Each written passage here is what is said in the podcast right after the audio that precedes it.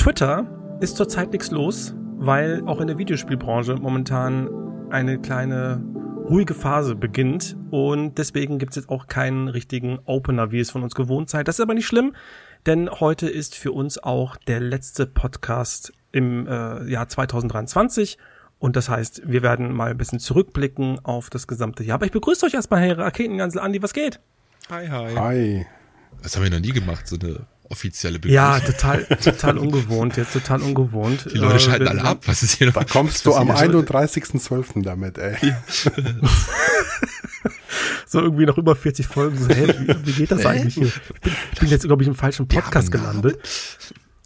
Äh, Stimmt. Also, es ist, ähm, ja, jetzt ein bisschen ruhiger. Es das heißt aber nicht, dass wir nicht genug zu sprechen haben, denn im Jahr 2023 ist viel passiert und wir haben uns heute ein bisschen was überlegt für die letzte Folge in dem Jahr. Zum einen gucken wir noch mal ein bisschen zurück. Was war so im Jahr so krasses los? Was äh, ist uns da so sauer aufgestoßen? Über was wollen wir sprechen?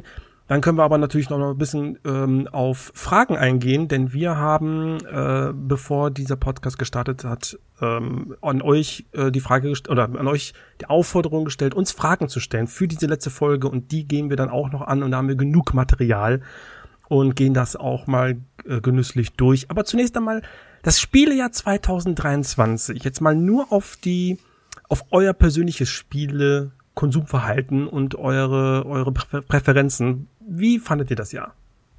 Überwältigend.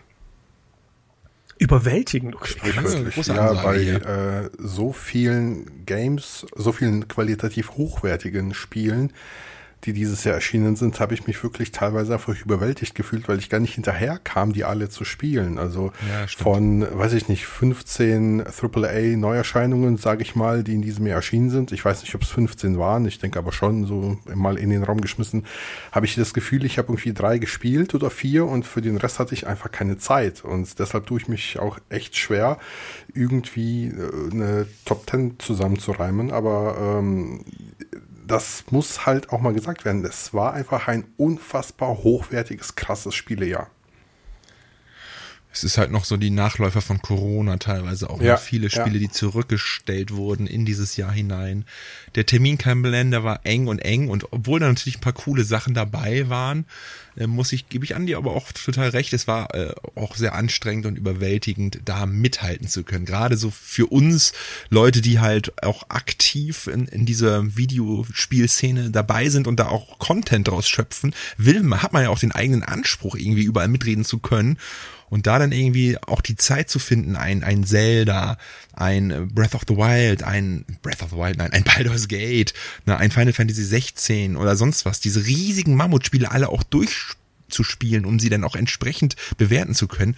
Also es war auch teilweise schon ganz schön anstrengend, muss ich ganz ehrlich sagen. Es war teilweise auch so, zumindest ging es mir so, wenn du jetzt ähm, im, wenn du jetzt gesagt hast, oh Mensch, den einen großen Brocken, den lasse ich jetzt mal weg, weil der ist mir einfach zu lang. Ich gucke mir jetzt mal ein anderes Spiel an. Ähm, war das jetzt trotzdem nicht ein Spiel, das jetzt mal so nach acht Stunden vorbei war, war trotzdem dann 30 Stunden oder so ja, gefühlt. Ja, ja. Äh, jedes Spiel war irgendwie sehr lang. Außer Call of Duty. Schöne Grüße an Christopher Judge.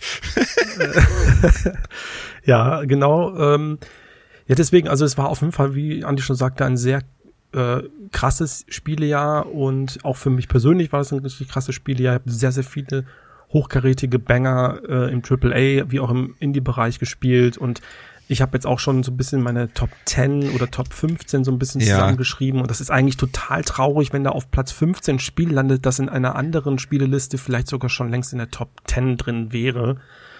Ähm, aber so ist es nun mal. Also äh, es war viel, viel, was ich auch liegen gelassen habe.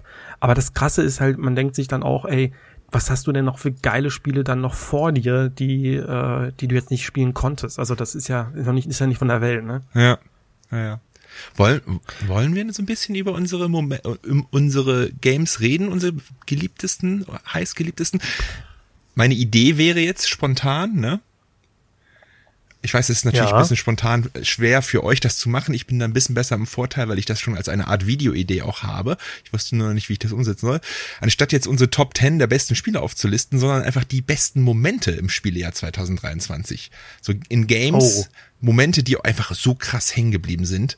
Ähm, die, wo man vielleicht so ein bisschen auch daran schon ausmachen kann, welche Spiele uns extrem gut gefallen haben, aber jetzt nicht in eine Reihenfolge bringen, weil dafür müsst ihr halt unsere Rüdiger-Folge gucken oder unsere dedizierten Videos auf unseren eigenen Kanälen. Ja. Ähm, ist das, müssen die Spiele auch aus diesem Jahr sein oder ist das irgendwie egal jetzt? Das müsst ihr entscheiden. Oder? Ich habe jetzt nur aus, aus diesem Spielejahr, halt auch um das Spielejahr zu würdigen, und da waren halt echt viele, viele Sachen. Ne? Ich kann, mhm. ich weiß nicht, ich, ich kann ja mal so einfach einen. Mach mal einen Anfang, mach mal einen Start. Ja, also einen der coolsten Momente des Spielejahr 2023 für mich war, das erste Mal quasi in den Untergrund zu gehen in Zelda Tears of the Kingdom. Ein ganz besonderer Moment war da bei mir, dass man, dass ich das Ganze auf so einem Himmelsdrachen gemacht habe, der da am Himmel rumfliegt.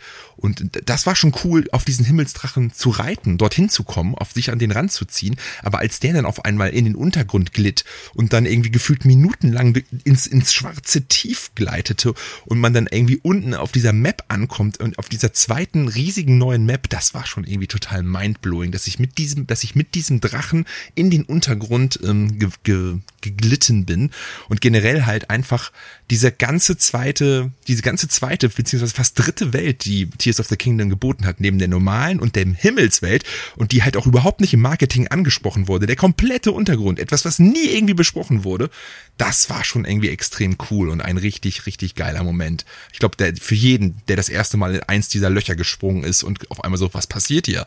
Ne? Das war schon irgendwie. Ja, sehr beeindruckend auf jeden Fall. Ja. Andi, hast du sowas? Ist dir was spontan eingefallen ist gerade? Ich überlege noch, also ähm, wenn ich so von denkwürdigen Momenten spreche, dann würde ich bei Zelda äh, zum Beispiel das Finale nehmen. Ich will jetzt nicht ja, so spoilern, aber ich fand das Finale das bei Zelda super stimmig. Also ja, das Finale ähm, war super gehört somit zu den besten Finalkämpfen, die man so in der Zelda-Reihe, glaube ich, gesehen hat bisher. Absolut stimmig und episch mhm. und einfach befriedigend nach so einem 50-Stunden-Abenteuer.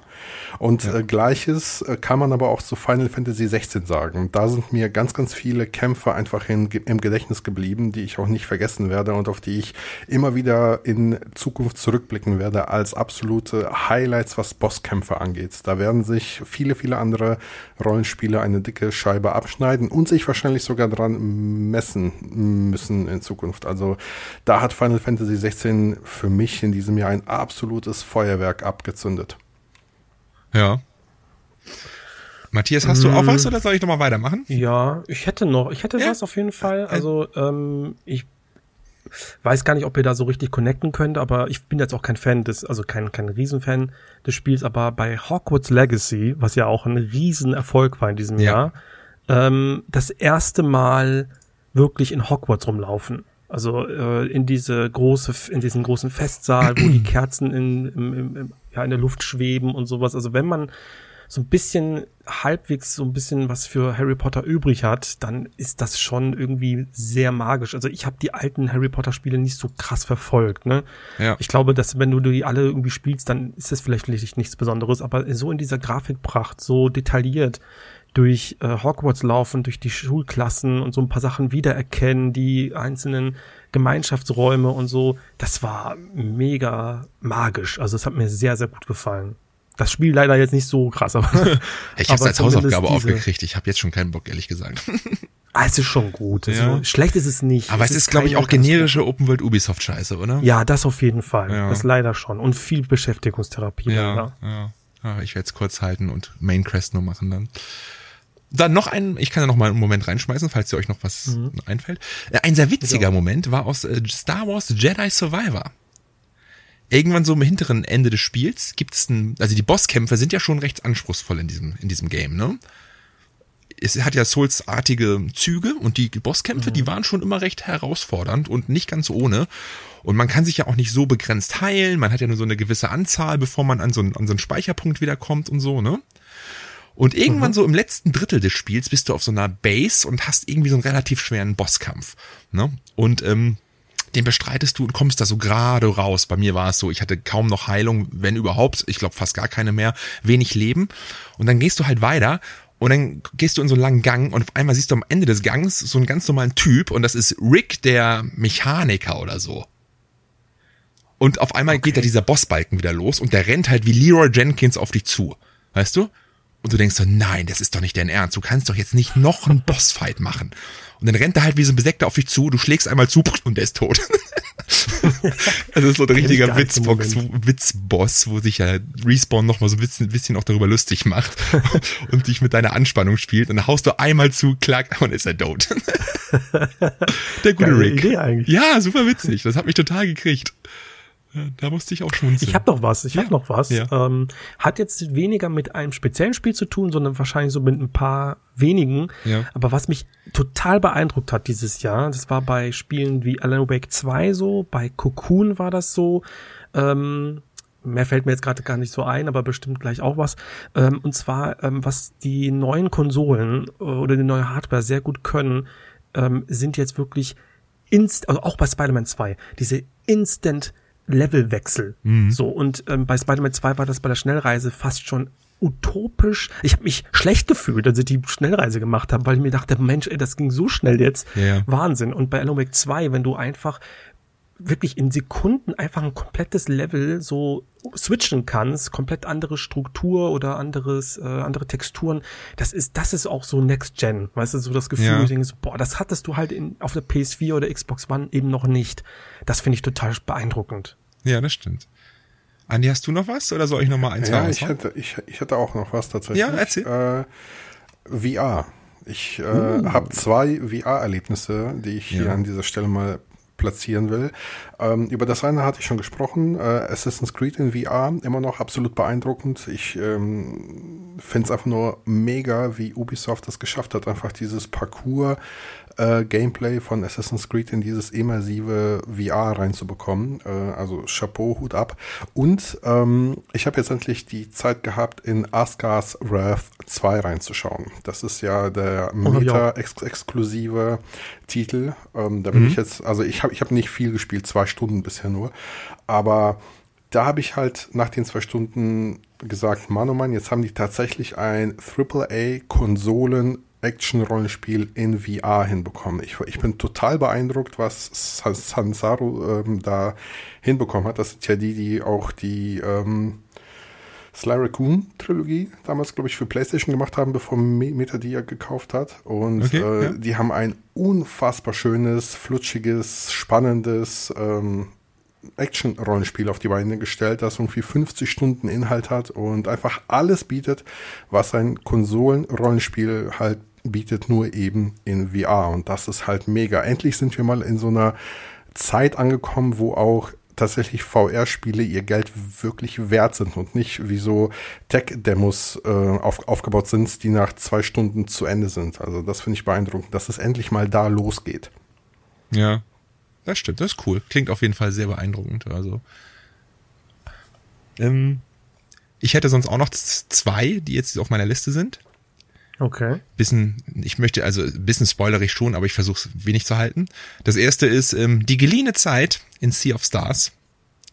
ähm, Ach so. Okay, einer der Nebencharaktere, ja, okay. Gal, also jeder der drei Hauptcharaktere kriegt so eine aber kleine. Jetzt spoilern, ich spoiler es nicht, genau. aber ich will nur den Kontext herstellen.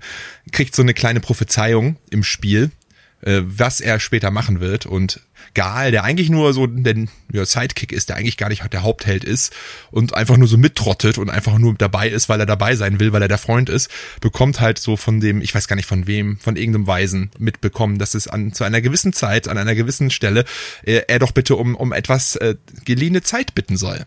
Naja, und wenn das halt passiert, es ist schon storytechnisch einer der geilsten Momente des Jahres gewesen. also sehr, sehr episch inszeniert und äh, ja, also ich, ich, ja, muss man mal erlebt haben. Sehr, sehr cool. Einer meiner Lieblingscharaktere des Jahres und einer der coolsten Momente. Die geliehene Zeit von Gal in Sea of Stars. Okay, dann droppe ich noch den Lieblings-Soundtrack des Jahres und das ist bei mir Octopath Traveler 2. Ja. Ähm, kein Soundtrack dieses Jahr, aber es gab wirklich wirklich gute, muss man so dazu sagen. Ich, hab mich, ich höre mich gerade so ein bisschen durch, weil ich ja. plane da jetzt auch ein bisschen was. Und ich bleib halt immer bei dem hängen, weil da sind so viele Tracks dabei, die kicken halt so Nerv bei mir, der, der, der macht eh mega Spaß und ist super episch und deswegen mein Soundtrack des Jahres. Hört man auch vermehrt, hat zum Beispiel auch Jason Schreier geschrieben, es ist sein Game des Jahres, ne? Also wird man wahrscheinlich nicht hören in viele Top-Listen, Octopath Traveler 2, aber die, die es gespielt haben, du ja auch, ne? Die sind extreme Fans dieses Rollenspiels, ne? Ich fand's, fand's auch gut. Also ich würde jetzt nicht behaupten, dass es mein Spiel des Jahres ist. Also so viel Spoiler-Alarm kann ich schon mal mitteilen. ähm, weil es schon natürlich ein, ein, Sequel zum ersten Teil ist, also im, in seiner Struktur. Also da hat sich jetzt nicht so gut ja. wegen was verändert. Aber es ist wirklich ein sehr, sehr gutes JRPG. Hat mir sehr viel Spaß gemacht. Ja. Ist auch, äh, naja, das sage ich jetzt nicht. okay. Oh ja, und dann habe ich ähm, jetzt noch als, als Moment des Jahres halt, Level des Jahres, äh, wir singen. Das Musical in Alan Wake 2. Ah ja, genau, ja. Stimmt. Der Herald of Darkness. Äh, die Szene, die quasi auch auf den VGA, also auf den Video Game Awards, auf der Bühne live vorgestellt wurde, oder live nachgestellt wurde, das ist halt auch ein Level im Spiel.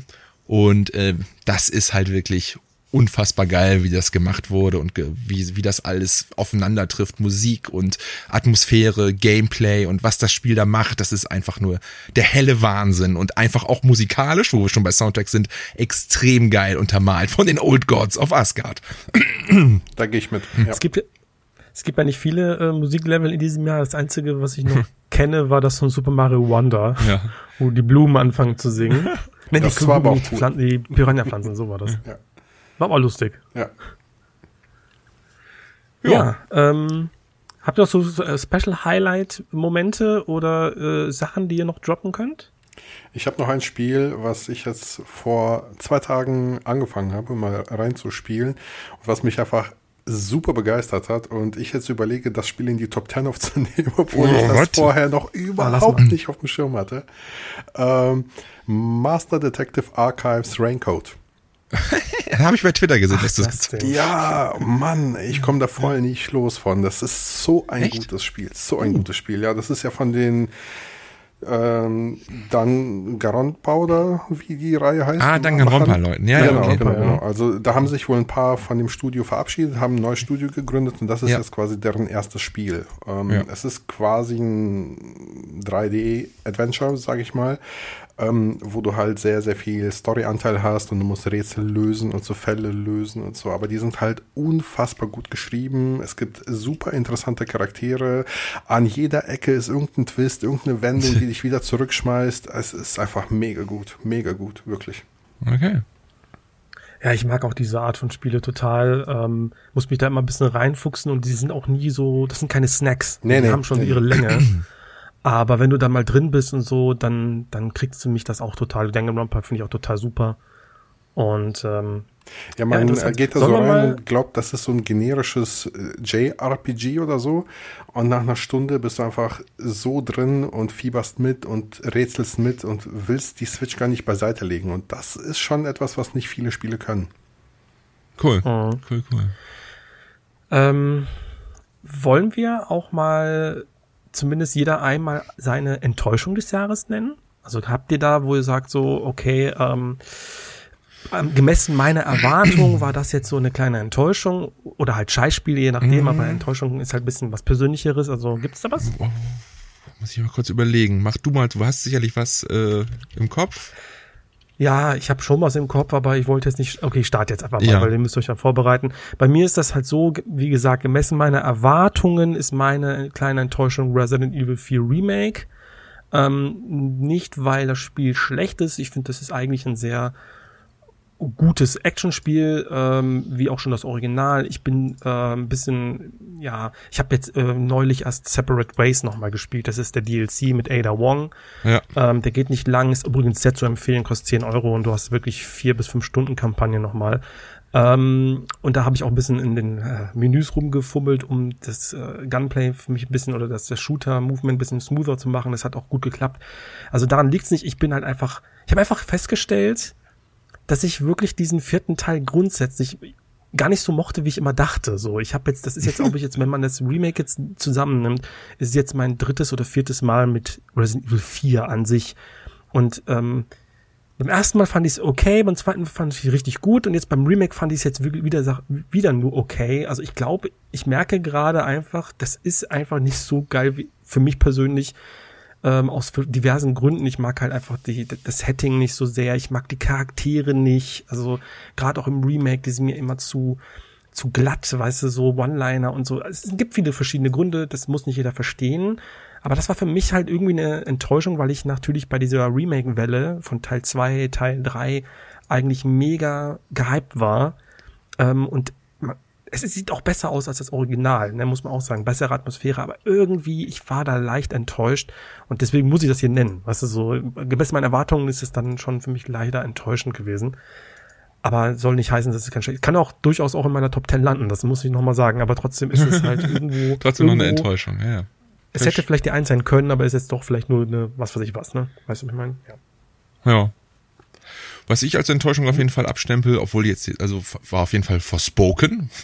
Äh, das fand ich einfach echt nicht gut, das Spiel. Langweilig. Also selten Stimmt, war ich so an, nicht angewidert, aber hatte ich so keinen Bock auf die Hauptheldin wie in diesem Spiel. Die fand ich halt super nervig.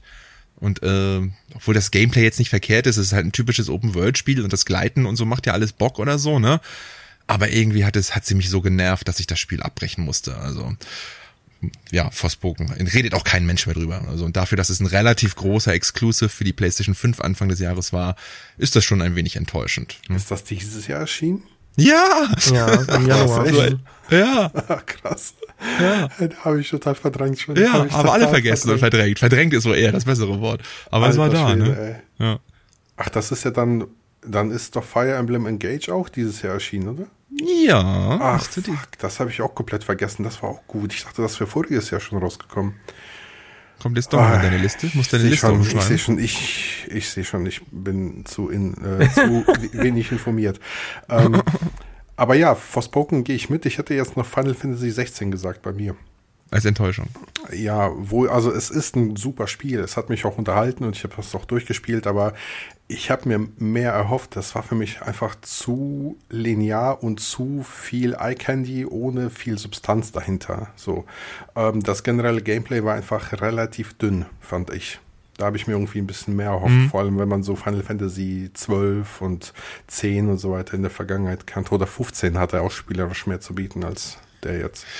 Ja, da Echt? ist das ist. Selbst der 15er? Na, 15 würde ich jetzt nicht sagen. Also sorry, mit 15, da fand ich schon den 16er geiler vom Gameplay her. Ja, aber was machst du denn da? Du läufst ja nur Ja, aber äh, du kannst dir zumindest deine ganzen Spells um deine um die Elemente herum aufbauen, ja, die gut. ganzen Kombos miteinander verketten. Das konntest du bei 15 nicht. Also das kannst du schon nicht sagen. Da fand ich 15. Ich habe einfach das Gefühl, da war nur man rennt von Cutscene zu, zu Cutscene so. Ähm, da war irgendwie Auch das ist ein bisschen übertrieben. Also naja, also man ja, muss halt sagen, wir ne, aber ist, schon sehr enttäuscht. Ja, auf jeden Fall, das hat er schon gesagt, ne? Ähm, ich, wie gesagt, es ist auch bei weitem nicht mein Lieblings-Final Fantasy, das sage ich auch jetzt schon, also ne, auch in der Serie und so, und es ist auch nicht mein Game of, Game of the Year, ne? Aber es ist schon deutlich besser als 15, finde ich. Also deutlicher Schritt nach vorne, deutlich besser, äh, besserer Schritt. So, damit haben wir jetzt natürlich jede Menge Leute vergrault. Das ist Ach, natürlich Quatsch. wunderbar. Jetzt lass alle vergraulen. Richtige, lass nochmal hier Redfall und Starfield auch anbashen. und Pikmin und so.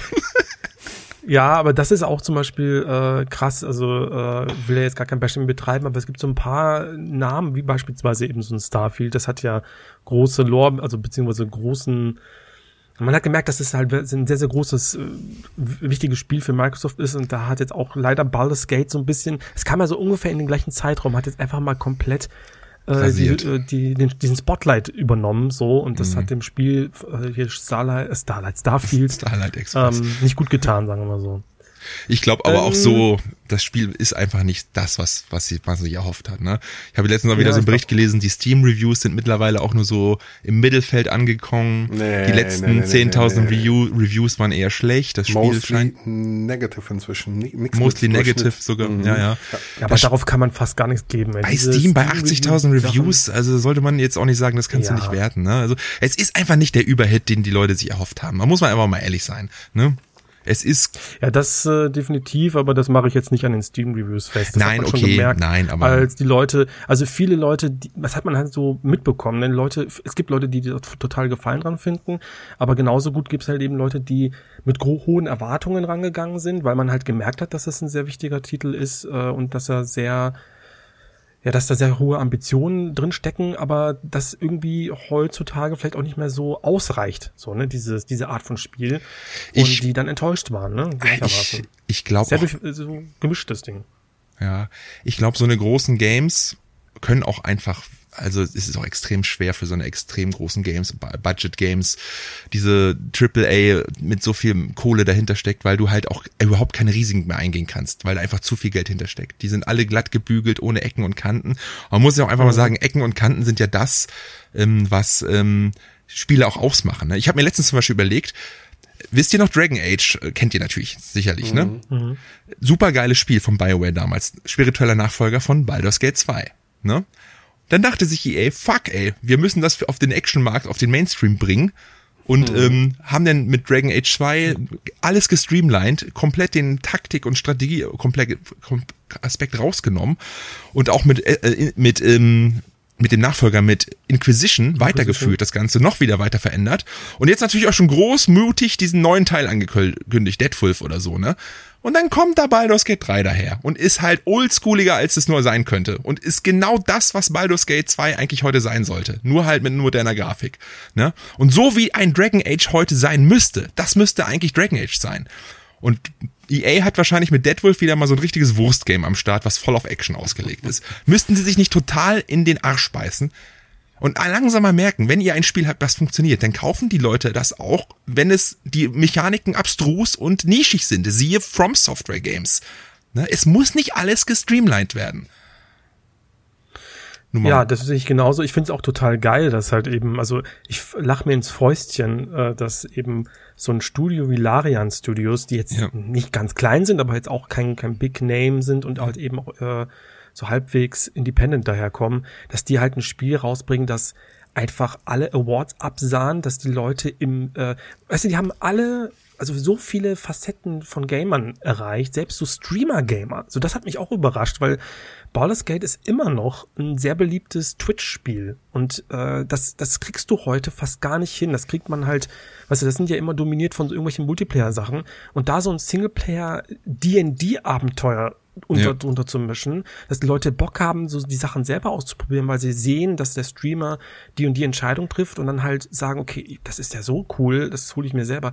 Das ist wirklich sehr beachtenswert und das ist, das ist halt wirklich, da, da gibt's von mir einen fetten Applaus, Alter. Das ja, ist richtig geil. Ja, und, und was kommt als auf Platz zwei gefühlt? Was hat die nächsten meisten Awards gewonnen? Alan Wake 2. Ein Horrorgame, was gar nicht abstrakter sein könnte. Was auf jede Konvention ja. scheißt. Weißt du? Da tanzt der Director im, im, wie im Spiel als, als Alan, als Max Payne-Klon quasi im, zu den Musik von den Old Gods of Asgard. Und du denkst, what the fuck, was passiert hier? Ne? Ja, klingt einfach total abstrus, aber ja. das macht das ja so. Das sind, wie du schon sagtest, das sind die Ecken und Kanten. Ja, der Typ von Quantum Break steht da irgendwie als Polizist rum und du fragst dich, kenne ich den nicht irgendwo? Ist der das? Ich hab dich doch, weiß, ich hab dich doch angeschrieben bei WhatsApp. Sag ja. mal, ist das nicht der Typ von Quantum Break? ja, genau. Dann kommt so. auf einmal das FBC an, hier das Control-Polizei. Und du denkst, was ist das hier alles? Ey, oh. Das ist ja das. Kannst du dich an irgendeinen Moment aus Dragon Age Inquisition erinnern? Ja, das schon noch. Ach so, okay. Zum Beispiel an den letzten Twist ganz am Ende. Ach, ich habe es gar nicht so weit gespielt. Ey. Okay. Bis zum, zum, aus dem ersten Level äh, Cap da heraus bin ich schon gar nicht weitergekommen. Ja, okay. Doch, das, äh, das schon. Aber jetzt an einzelne, nicht, und an, oh doch, an diese eine Zeitreisemission, die war sehr, sehr cool. Ein paar gute Missionen hatte es noch schon. Also ich habe es auch sehr viel gespielt, muss ich sagen. Ähm, ja, aber äh, das, ja, ich meine, es ist, ja, Baldur's Gate 3 ist geiler. ähm, was war eure schönste Investition in Sachen Hardware diesem Jahr? Also, wir hatten dieses Jahr beispielsweise PSVR 2, wir hatten dieses Jahr, äh, was gab's da? Den Retro-Tink, da ist der Andi jetzt. Ich dachte, jetzt steigt er drauf ein und sagt, ja, Moment, ich habe hier was ganz Tolles. Nicht geklappt, aber jetzt ja, Investitionen in Anführungsstrichen. Ich durfte ja, das Andi ja kriegt das ja immer alles so, ist ja keine Investition. ähm, aber ja, der Re Retro-Tink, der ist schon nice für Retro-Gamer, ist aber halt sehr, sehr nischig natürlich. Ähm, man darf die Quest 3 nicht vergessen, die auch mega ist Stimmt. als VR-Brille und der PSVR definitiv Konkurrenz macht. Ähm, es gab ja auch ähm, das PlayStation Portal, darf man ja auch nicht vergessen, ne? Ja, aber das ja deine auch, hast du ja nicht gekauft, oder? Hat sie doch nee, nee, keiner gekauft von uns, oder? Wenig, aber wenn du mal auf Twitter guckst, das hat ja schon sehr viele Fans, viele feiern ja, ja, das. das ist überall ausverkauft, ne? Also ne? Will ich jetzt auch nicht unter den Teppich kehren, ne? Also da gab es schon viele gute. Ich würde sagen, bei mir war es ah, PlayStation VR teilt sich den Spot so ein bisschen mit dem Retro-Ting dann tatsächlich. Okay. Ich habe mir keine Hardware gekauft. Ich kann da leider überhaupt nichts zu sagen. Ja, ich auch nicht. eine dumme, dumme Frage, auf die ich keine Antwort ja, geben kann. Ja. Ich habe auch keine. Also nur so Retro-Konsolen habe ich mir geholt, aber das ist jetzt keine besonders. Oh, ist immer geil. Retro-Konsolen ist immer gut. Ja, mir fehlt mir natürlich so ein bisschen was. Ne? Mhm. Ich habe jetzt für meinen Retro-Monat wollte ich unbedingt. Ähm, ich habe immer noch kein N64 und auch kein Super Nintendo zu Hause uh, und das hat oh, mich so ein bisschen geärgert. Ja. Ja, weil ich habe auch wirklich, das ist so, ich habe dafür, das ist, damit habe ich wenig Berührung mit diesen. also okay. Super Nintendo schon, ja. natürlich Super Nintendo schon, klar, ähm, habe ich auch damals geliebt, aber N64 gar nicht. Das heißt, ich würde mir die nur so holen, aber irgendwie würde ich schon gern das, das echte Gerät hier haben. So muss muss irgendwann mal sein, vielleicht nicht sofort, aber ich halt Ausschau. Ich will dir nur den Rat geben ähm, bei N64, du wirst halt arm an den Spielen. Ne? Die sind halt inzwischen unglaublich teuer geworden. Ja, das ist, so will man, so will man die in die Sammelleidenschaft da einstarten. So. Es ist echt anstrengend mittlerweile, so mit den ganzen Sachen nachkaufen, aber so ist es halt leider. Ja. Naja. Dann gab es natürlich, dann gab's natürlich auch viele News äh, diesen Jahr. Bevor wir dann zu den Fragen kommen, wollte ich die noch mal ganz kurz abklappern. Ist euch da was besonders hängen geblieben? Sonst würde ich jetzt ja, einfach mal so durchgehen. Die ganzen Entlassungen da müssen wir ja drüber Bestimmt. sprechen. Also das ist ja, das ist ja das Paradoxe. Wir reden über eins der erfolgreichsten Gaming-Jahre aller Zeiten mit Hochkarätern en masse von jedem Studio. Und dann reden wir von 6500 entlassenen Mitarbeitern über alle Studios verteilt. Jetzt mal ehrlich. Da kann ja was nicht sein. Ich könnte dazu was sagen, aber ich lasse es mal lieber. Warum? Was meine Meinung da ist, wie das auch mit zustande kommt. so. ähm, ich weiß, ja, was du sehr hohe, willst kann man sich natürlich, weiß nicht, das hängt natürlich viel mit zusammen, äh, die, weiß nicht, hohe Ambitionen, die Videospielumsätze stiegen in die Höhe, gerade in den Corona-Jahren, äh, dann kommt Inflation und so weiter hinzu und du musst halt Stellen abbauen. Das ist äh, total traurig auf jeden Fall und zog sich jetzt durch das ganze Jahr. Es fing im Januar irgendwie schon mit ich meine, das war Microsoft oder so und dann Epic Games und äh, und so weiter und so fort. Da gingen einige wurden einige Stellen gestrichen, richtig viele sogar, und das war natürlich total traurig. Ähm, und das wird höchstwahrscheinlich auch so ein bisschen weitergehen. Also ich kann mir nicht vorstellen, dass während wir hier reden, kommt bestimmt wieder eine Meldung oder so. Das ist teilweise so, wir haben Podcasts aufgenommen dieses Jahr und darüber gesprochen und glaub, weiß nicht, zwei Stunden nach der Aufnahme kommt schon wieder die nächste Meldung. Hier schon wieder ein Studio, das entweder geschlossen werden musste, wie Free Radical Games, oder äh, hier nochmal 50 Stellen gestrichen aus der QA-Abteilung und so weiter. Und das ist natürlich dann super ähm, super unangenehm so. Weil wie, Rekordumsätze sind immer da, du kaufst die Spiele, du liebst sie total, aber die Leute, die dahinter sitzen, die müssen dann eben, ja, müssen dann unterleiden. Ja, ja, ja. Gibt halt viele verschiedene Gründe, warum das so ist. Und ja, Streichungen, Streichungen, Streichungen. Das hat natürlich zur Folge, dass auch viele Spiele dann eben äh, umgemodelt äh, worden sind. Embracer war da auch ein ganz krasses Beispiel, dann wurden da ganze Strukturen umgeschmissen, weil irgendein Börsendeal nicht über, über die Bühne gegangen ist und schon hattest du diese Hoffnung, die du hattest, weil die gewisse Marken aufgekauft haben, dann wieder äh, verschwinden sehen, weil dann halt die Studios gestrichen worden sind und so. Das ist schon echt kacke. Äh, da gibt's so Beispiele wie KOTOR Remake, das, wo keiner weiß, kommt das noch, ja. ist das jetzt eingestampft, was auch immer.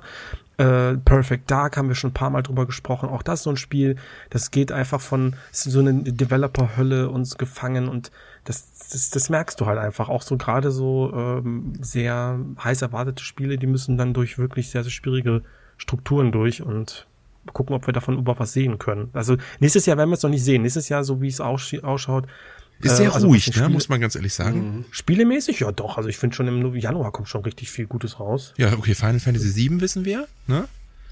Also Was? ich kann die ja gerne Jetzt mal aber mal eher so die Blockbuster, diese richtig fetten Must-Play-Titel, die wir dieses Jahr so hauf hatten. Was fällt dir da nächstes Jahr ein? Außer jetzt Star Wars Outlaws, Final Fantasy VII, vielleicht Hell, Hellblade 2 natürlich. Genau. Und äh, was ist noch so offiziell angekündigt? Also wir haben, ähm, also ich gehe jetzt mal ein bisschen so in Schnelldurchlauf durch. Prince of Persia im Januar. Ja, aber ist ja auch eher klein. Ich meine jetzt die richtig fetten, fetten, fetten. Die. Ja, okay, dann haben wir noch Suicide Squad. Ja, komm, das ist auch eher. Ähm, Was ist denn jetzt für dich fett? Ja, diese, die großen von Nintendo, von Microsoft und von Sony, die richtig fetten Blockbuster-Games. Mit denen, die ins Weihnachtsgeschäft starten oder in, ins, ins Frühjahrsgeschäft, zu Ostern und so. Was man schon weiß, was kommt. Von Sony wissen wir nicht viel. Maximal Wolverine, falls es kommt. Ich glaube eher nächstes Jahr, äh, 2025. Dann 2025 werden die meisten auch keinen Bock haben, Spiele zu releasen, weil da GTA 6 kommt. Da werden sie alle meilenweit sich davon entfernen, weil sowieso keiner ihr Spiel kauft. So, dann haben wir Nintendo natürlich durch ihre neue Konsole. Wahrscheinlich werden die was haben, aber die sagen nichts, weil sie halt eine neue Konsole haben. Ne? Mhm. Sony ist ultra erfolgreich, haben, ich glaube, jetzt 50 Millionen PlayStation 5 verkauft oder so. Die Konsole verkauft sich wie geschnitten Brot, aber wir wissen nicht, was kommt im nächsten Jahr. Microsoft, ja, wir wissen, dass Hellblade 2 kommt, aber die Konsole verkauft sich halt nicht. Und äh, sonst kommt noch irgendwas? Ist noch was angekündigt? Großes jetzt? Hellblade? Und? Ähm, ja, ich weiß nicht, ob die Sachen jetzt... Fable? Ist Fable kommen, für nächstes Jahr angekündigt? Weiß man nicht. Man, man weiß ja außer einem Trailer, den wir gesehen haben, ja gar nichts zu Fable. Ja. Ne, was ja nicht ist, kann er noch werden fürs Weihnachtsgeschäft, ganz klar, aber ja, aber jetzt, so also im ersten halben Jahr jetzt auch die Sachen, die im ersten halben Jahr kommen, kommen, das ist ein, sechs Monate, das müssten wir jetzt langsam mal wissen und da ist verdächtig wenig, oder? Täuscht mich das? Princess Peach Showtime für die Switch. Ja, gut, das ist natürlich der AAA-Blockbuster, von dem ich rede, aber nee, Nein, natürlich halt, fehlt jetzt so, ne? ich weiß, worauf du hinaus willst. Du meinst so ein Brecher wie ein Tears of the Kingdom ja, oder Spider-Man 2. Ja, sowas ja, ja. hast du jetzt nicht im, äh, jetzt hier in der Hinterhand, nee. aber kann ja noch werden, ne? Nee, eben. Kann nicht mehr werden. Nicht fürs erste Halbjahr, sagen wir es mal so. Wann soll nee, das, das denn noch angekündigt werden? Wann nee, das nicht. Was ist denn so ein Most Wanted Spiel für nächstes Jahr für, für euch? Ja, bisher einfach Final Fantasy VII und Star Wars Outlaws. Also. Ja. Äh, ich hätte noch äh, Prince of Persia The Lost Crown in den Ring geworfen. Freue ich mich auch drauf. Die ganze so abfällig. Ich mag das, so ich freue mich mega. Warte, jetzt keine Sorge, ich werde sofort Day One auch zocken. Ich freue mich mega drauf. Ist aber wahrscheinlich, da müssen wir ehrlich sagen, wahrscheinlich ein kleines zehn Stündchen Abenteuer, wo wir beide sehr viel Freude dran finden werden. Aber die Hälfte der Leute drüber rummeckern werden. Nee, ist 2D, kostet 60 Euro, ist es mir nicht wert. Ich glaube auch nicht, dass also- Ubisoft also, mit dem Spiel den Riesenhit abliefern wird. Mhm. Äh, ich meine jetzt wirtschaftlich gesehen. Also das zweifle ich an. Vielleicht, du darfst nicht vergessen, man muss ja Ertrag und Aufwand gegenrechnen und ich glaube, das Spiel ist jetzt auch, verschlingt nicht so die Millionen im, in, der, in der Produktion. Deswegen wird es, glaube ich, trotzdem noch ein, ein lohnendes Geschäft sein, denke ich mal, aber es wird jetzt kein System Seller. Ja, ich, aber ich sehe das schon kommen, das wird so ein Spiel, also das könnte das auch schon so riechen, so anhand der Trailer, die man gesehen hat. Boah, das ist ein Titel, da, da, das wird eine 90. Das ist so, das Prince of Persia, sagst du, ist eine 90. Uh, krasse Ansage. Oh, also ich bin mir fast sicher, dass das Ding ein richtiger Brett, Brett, ein richtiges Brett wird, ähm, sich aber schlecht verkaufen wird. Das ist halt das Ding, okay. wie du schon sagtest. So, das ist, das wird auf jeden Fall äh, brauchen, bis es sich wirklich so durch Sales oder so wirklich an den Mann bringt, so ein ich will jetzt nicht einen Hollow Knight ins, ins Rennen bringen, obwohl okay. ein neues Silk, das Silk Song, das wäre auch mega gut, wenn es dieses Jahr kommen würde. Muss es ja irgendwann mal. Okay, deine äh, Critical Review, äh, Preview, äh, Guess. Wir, werden, wir, wir raten mal den, die Wertungsdings. Plus minus eins ist erlaubt. Also du darfst eine Range von. Also Prince of Persia jetzt. Ja, meine ist 84, plus minus eins. Ich sag äh, 90. Das ist 90, ne? Plus minus eins. Das ist schon eine Ansage. Ich bin mal gespannt. Im nächsten Podcast werdet ihr es hören. Andi? Ich hätte jetzt 83 gesagt, also nah an dir. Oh, da, okay, da sind wir nah beieinander. Er macht ja nichts, ne? Macht ja nichts, wenn es äh, wir wollen. Naja. Ähm, genau, da hast du gerade was angeschnitten, was wir unbedingt nochmal loswerden wollen. Äh, das mache ich jetzt einfach mal, weil sonst vergesse ich das. Nächstes Jahr, äh, nächstes Jahr, mein Gott. Doch, nächstes Jahr. Ja. Nee, weil jetzt gerade mein Sohn im Hintergrund hier äh, geschnieft hat, hier geschneuzt hat.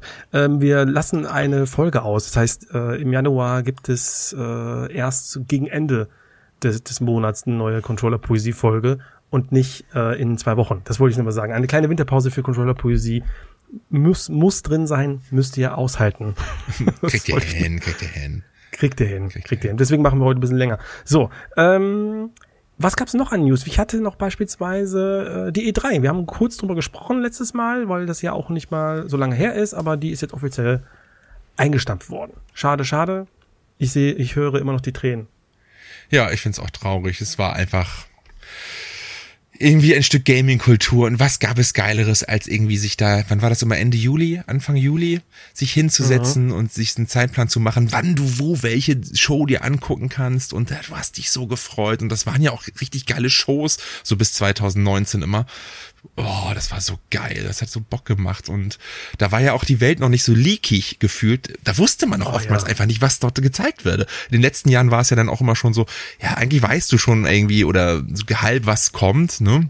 Oder teilweise wurde dann auch vorher schon gesagt, ey, wir zeigen übrigens dann doch bei hier auf dem EA-Event wird das neue Star Wars gezeigt, wo man sich denkt, ja, warum habt ihr das denn nicht auf der Show einfach so als, ne, na egal, ihr wisst, was ich meine.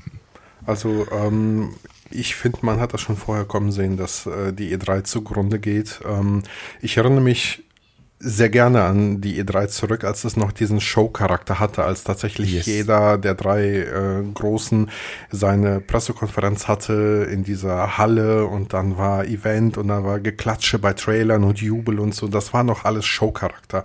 Für mich ging das irgendwann alles so ein bisschen den, äh, ich will nicht sagen den, ähm, äh, doch, ich sag's, es ging für mich zugrunde, so, als die angefangen haben mit diesen eigenen Shows. Dann hatte Sony was eigenes, das war ja noch okay, dann hatte aber Ubisoft eine eigene Präsentation, dann hatte EA eine eigene und dann hatte THQ eine eigene, dann hat Nintendo sich komplett verabschiedet und dann hat es einfach angefangen auseinanderzufallen. Und ähm, deshalb war ich nicht überrascht, als die News kam, dass die E3 Geschichte ist. Aber es ist natürlich traurig. Ich habe seit 2001 habe ich die E3 verfolgt, ähm, live auch dann tatsächlich auch. Und es ist schon doof, dass dann so eine so, so ein Teil der Videospielindustrie einfach mal ausgelöscht wird.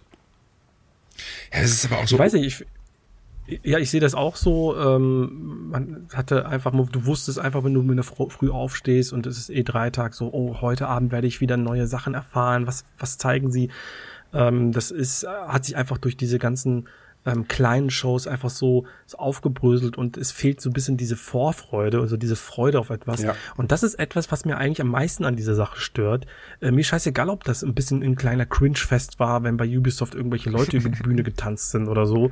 Äh, oder EA wieder ihr PR-Geplappel gemacht hat. Grundsätzlich ging es mir einfach nur um so eine gewisse Vorfreude, wo du gemerkt hast und gespürt hast, überall jeder sitzt gerade da und hat mega Bock auf Videospiele. Und dass das halt eben ähm, so ja, so, sich nicht so wie so ein Energieball bündelt, weißt du, sondern alles jetzt so sich so zerfasert. Das ist es, was mich stört. Natürlich hat jeder noch Bock auf eine State of Play und eine Nintendo Direct und die Streamer, die streamen das und die predikten da und es macht alles Bock, aber es, es ist nicht das Gleiche und es ist okay, dass die Welt verändert sich, aber es ist halt trotzdem, was mir halt abgeht, ist diese, ja, diese Art von, von Vorfreude, die die nicht mehr die, dieselbe mhm. Energie hat. Das stimmt auf jeden Fall. Und was halt auch dumm ist, dass die E3 das so verkackt hat oder verpennt hat.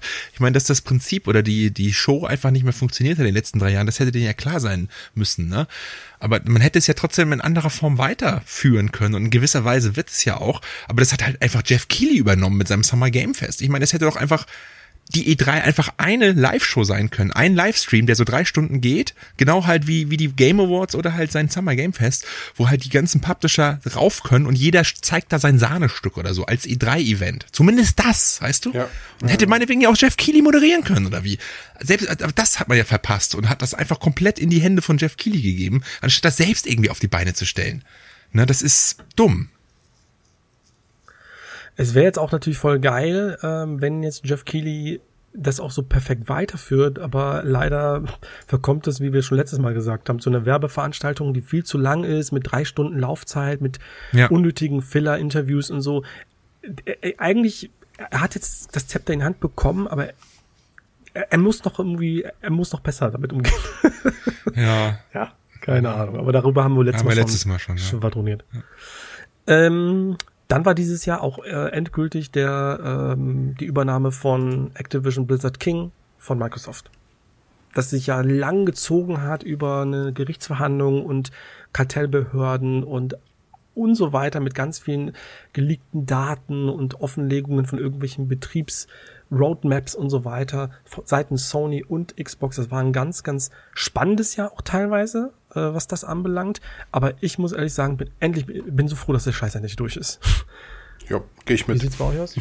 ja, Ja, also es ist jetzt, ist jetzt schon irgendwie wieder in Vergessenheit geraten gefühlt in den letzten Wochen, ne? Aber bin gespannt, wie sich das entwickelt, äh, was, was, was das alles wird oder so, ne? Ähm, ja, aber keine Ahnung, wie die, wie die Auswirkungen da noch sein werden, in welche Richtung das geht, was da noch alles passiert. Keine Ahnung, also. Ja, irgendwo, irgendwo äh, immer super spannend. Du siehst halt irgendwie so fette Milliardenbeträge, krasse Übernahmensprozesse. Aber ich als Gamer muss ehrlich gestehen, dieser ganze dieses ganze Thema interessiert mich irgendwie auch nicht, so weißt du. Also ich habe jetzt die Konsolen zu Hause und spiele darauf, wo ihr mir die Sachen herbringt. Wie sich das entwickelt, ist dann wieder eine andere Frage. Aber da bin ich einfach zu wenig drin und zu wenig Insider, um das wirklich adäquat ja. Äh, zu, äh, zu pro, wie sagt man, prophezeien. Ja. Ähm, keine Ahnung. Ich bin einfach froh, dass er schon. Ja, also wir können halt nur das Beste hoffen, sprich, dass ähm, alles so bleibt, wie es ist von seiner Verfügbarkeit und vielleicht noch erweitert wird. Ne? dass Microsoft auch noch auch noch weitere rein auf weitere Konsolen bringt, ne? Und das nicht alles für sich zurückbehält, muss man ja irgendwie auch hoffen, dass Nintendo und Sony weiter dabei bedient werden. Und äh, natürlich, dass Microsoft auch, äh, gerade es gibt ja viele fragwürdige Entscheidungen auch im Blizzard-Bereich und bei Activision, dass die da halt auch ein bisschen drauf achten und das Ganze ein bisschen und ihrem, ihrem Motto entsprechen, die präsentieren sich ja sehr gamerfreundlich, dass sie das dann auch wirklich umsetzen. Ne? Vielleicht mal diese, diese unfassbare Gier, die da so rausquillt bei Activision und äh, Blizzard, ne, mit diesen ganzen Microtransaktionen und dieses unfassbare Call of Duty Gespamme, dieses rausquetschen und äh, crunchen eines Games jedes Jahr, dass das irgendwie aufhört und dass da die Qualität, man sieht ja, die Qualität sinkt extrem bei Call of Duty in den letzten Jahren, rapide und die Verkaufszahlen gehen auch ganz stark bergab, dass Microsoft da irgendwie die richtigen Schritte zu tun weiß oder so. Das Problem ist, bisher haben wir sowas noch nicht von Microsoft gehört. Also nicht so wirklich. Es gibt da kaum Erfahrungswerte. Ne? Bisher haben wir jetzt kein Paradebeispiel für ein, für ein Studio oder eine Firma, die sie aufgekauft haben und die danach besser war als davor. Ob nun Rare oder sonst was. Ne? Alles ist irgendwie gleichbleibend oder schlechter geworden. Man kann nur irgendwie hoffen, dass das irgendwie jetzt das, das große Ding ist, was sie, was sie wieder auf, auf Kurs bringen irgendwie. Ne? Potenzial ist da ja unfassbar viel gegeben. Apropos Verfügbarkeit, ähm, 3DS und Wii U Store waren dieses Jahr das letzte Mal am Start, dann sind die offline gegangen. Ja, eine Schande. Ja. Habt ihr nochmal zugelangt eigentlich oder nee. war das einfach so? Ja, ich ich habe die Spiele, die ich haben will, alle da. Ähm, ja. Aber es ist halt schade für all die, die vielleicht nicht das Glück oder die Zeit oder die Kohle hatten, äh, das in der Vergangenheit äh, so zu tun und sich das alles einzukaufen. Denn äh, allein beim, bei dem 3DS, das Ding hat einfach eine so geile Softwarebibliothek und das ist einfach nur schade, dass die halt dann eben zumindest in der Form nicht mehr verfügbar sind. Was aber auch bedeutet, dass wahrscheinlich da die Preise auch in Zukunft wieder steigen werden bei physischen Spielen. Das auf jeden Fall. 3DS ist ja sowieso schon relativ teuer, ja, ne? Also ja, gerade ja. die begehrten Games sind schon recht knackig. Und wie gesagt, eine Konsole, die sich, oder eine, ja, eine Konsole, die sich schwer auf ein anderes System portieren lässt durch die zwei Screens. Also die Wahrscheinlichkeit, dass diese Spiele ein wenig verloren sein werden, ist schon recht hoch, muss man ganz einfach sagen. Ja, wie beim äh, Nintendo DS, ne? Das ja, ja. ja Oder wie bei der Wii teilweise. Das ist halt, wenn du diese ganzen sehr speziellen Systeme hast, die Nintendo nun mal hat, ne? Dann ah, ist die, die Gefahr groß, dass diese Spiele hier auch verbleiben. Mhm.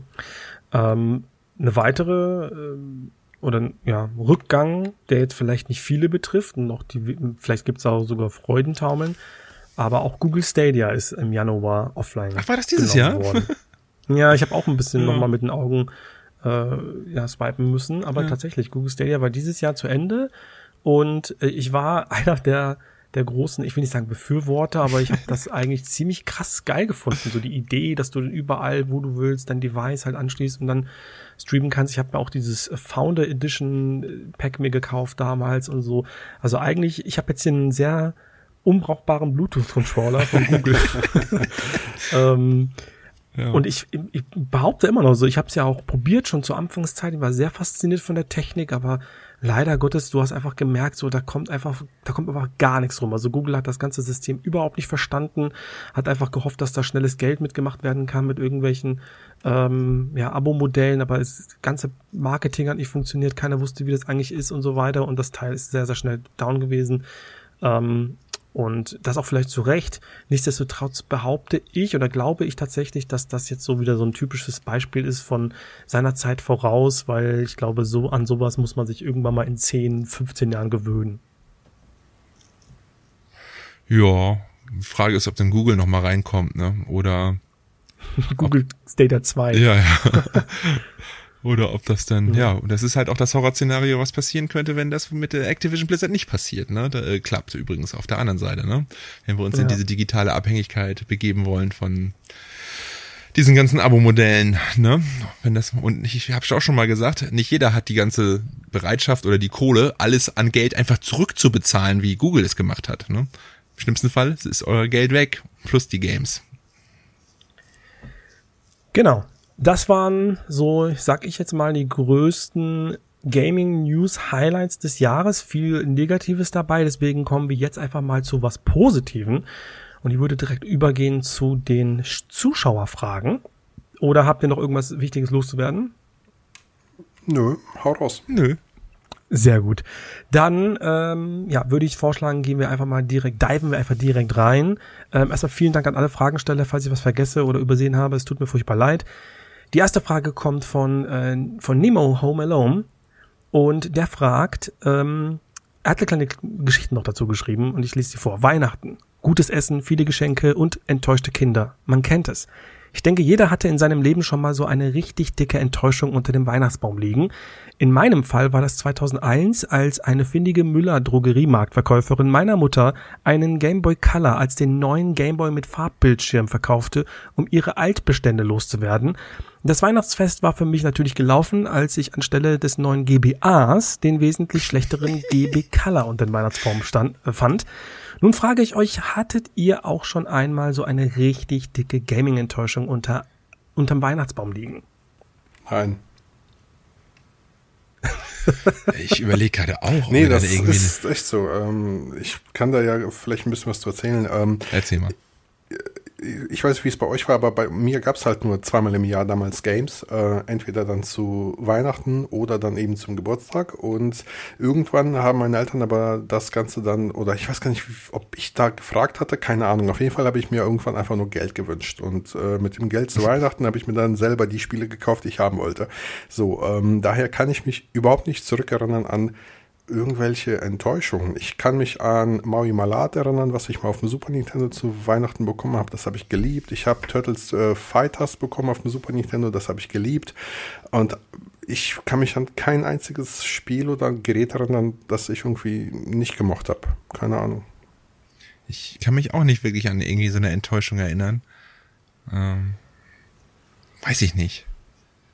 Ich, äh, ich habe auch, also ich habe noch nur ein einziges Mal in meinem Leben unterm Weihnachtsbaum eine Gaming, äh, ein Gaming-Geschenk gehabt und das fand ich auch cool. Also deswegen habe ich auch leider keine, also habe ich keine Enttäuschung gehabt, was das anbelangt. Weder als Kind noch im späteren Alter.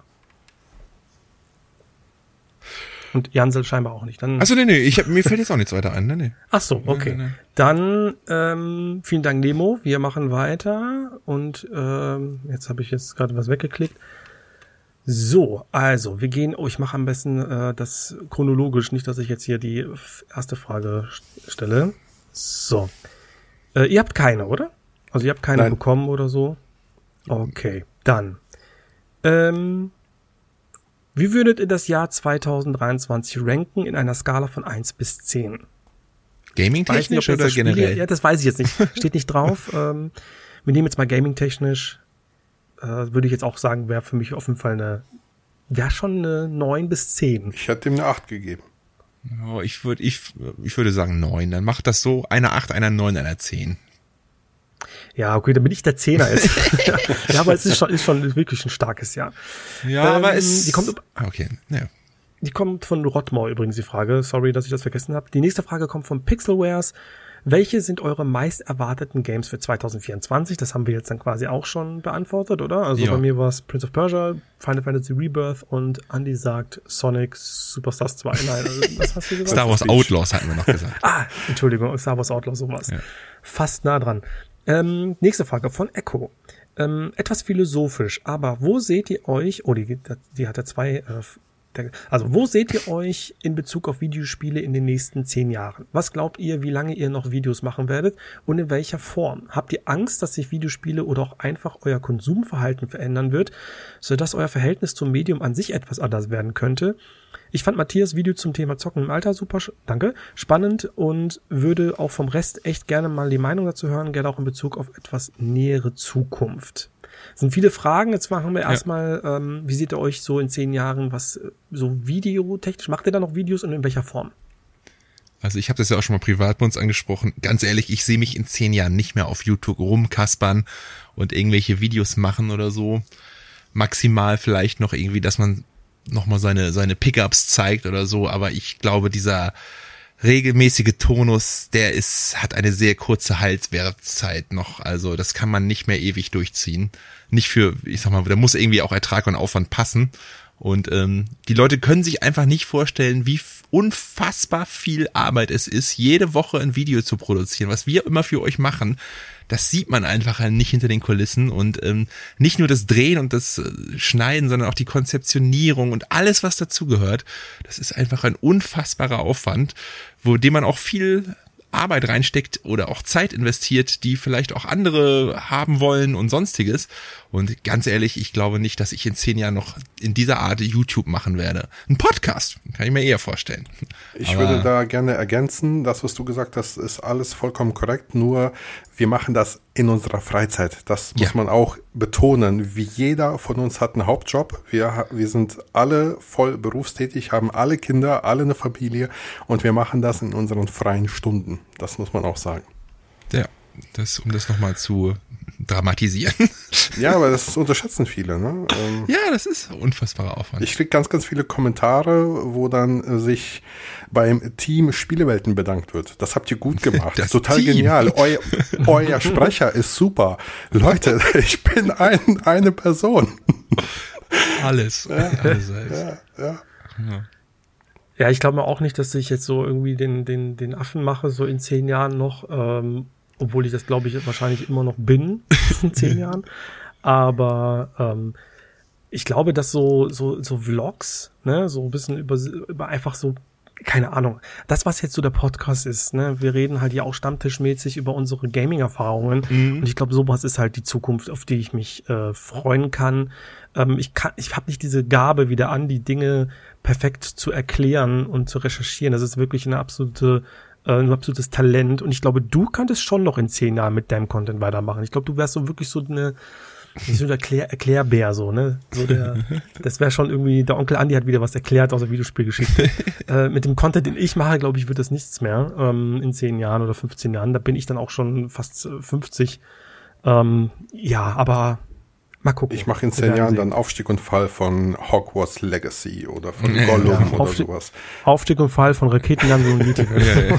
Nee, keine Fall Ahnung. Und Fall und Fall und Fall und Fall und Fall. keine Ahnung. Jetzt, da ich mich auf, Spiele, auf meinem Hauptkanal auf Spielwelten ja auch mehr auf diese Art äh, spezialisiert habe, merke ich halt auch, wie unfassbar aufwendig das ist, halt von Doku zu Doku zu Doku zu gehen. Und ähm, ja. auch weil ich das natürlich jetzt auch unregelmäßig mache, ähm, bedeutet es aber nicht, dass das weniger Arbeit ist. Es ist eher mehr Arbeit, weil du halt nur noch diese Art du, Content machst. Ich bin mir sicher, du stellst dich ja auch selber unter Druck, wo du denkst, jetzt habe ich schon seit zwei Wochen keine Doku mehr ja. gemacht, jetzt muss man langsam in die Pötte kommen, obwohl du schon für den Haupt, für den Zweitkanal vier Videos die Woche rausballerst. Das ist das Problem. Man, man denkt, man macht sich weniger Arbeit, ja. aber eigentlich macht man sich sogar mehr Arbeit. Genau. Also vielleicht, ähm, vielleicht bin ich in zehn Jahren, wann haben wir was, was haben wir da, 2034 fast, bin ich vielleicht Support-Charakter bei den Kanälen meiner Kinder oder so. ja, stimmt. Das ja, das kann auch natürlich sein. Oh, die sind da auch so extrem, oh, das ich weiß gar nicht, ob ich das erzählen kann. Naja, vielleicht doch. Also mein Sohn ja. kann nicht Videospiele spielen, ohne nebenbei sich selbst einfach zu das Ganze zu kommentieren. es ist wirklich ungelogen. Er kann, mal, halt einfach mal die Schnauze. Warum musst du ständig, ja, mal, er, er kann das nicht. Ich glaube, er kennt das nicht anders, weil er halt eben von Let's Plays gewohnt ist, dass die alle irgendwie mm. alles kommentieren.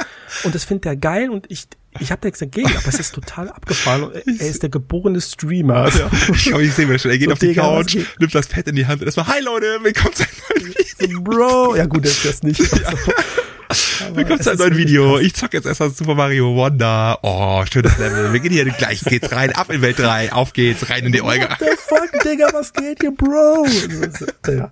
Ähm, ich habe aber, die, die, Frage ging ja noch weiter. Ja. Äh, da geht's jetzt eher um an, an quasi äh, die Frage ist an euch gerichtet, weil ich die Frage schon in meinem Video beantwortet habe. Wie seht ihr euch denn im Zocken im Alter? Was, was spielt ihr da?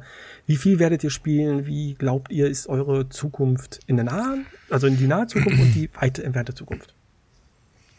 Ich könnte mir durchaus schon ein Szenario vorstellen, in dem ich mich ein wenig vom AAA-Bereich zurückziehe weil das, was ich vorhin schon angeteasert habe, ich habe langsam so auch das Gefühl, dass diese großen Spieler, je größer sie werden, umso langweiliger werden sie, weil sie halt keine Risiken Gleicher. mehr eingehen. Von Hogwarts Legacy fast auch schon über Spider-Man zu Final Fantasy 16, ne, und wie sie alle heißen das sind halt alles, gerade wenn man auch Gamer ist wie wir, der seit 30 Jahren dabei ist, du weißt halt auch, du siehst du halt den Story und dann weißt du, alles klar, es wird das passieren, es wird das passieren, es wird das passieren, das ist der Charakter, das ist der Charakter, so sieht's aus.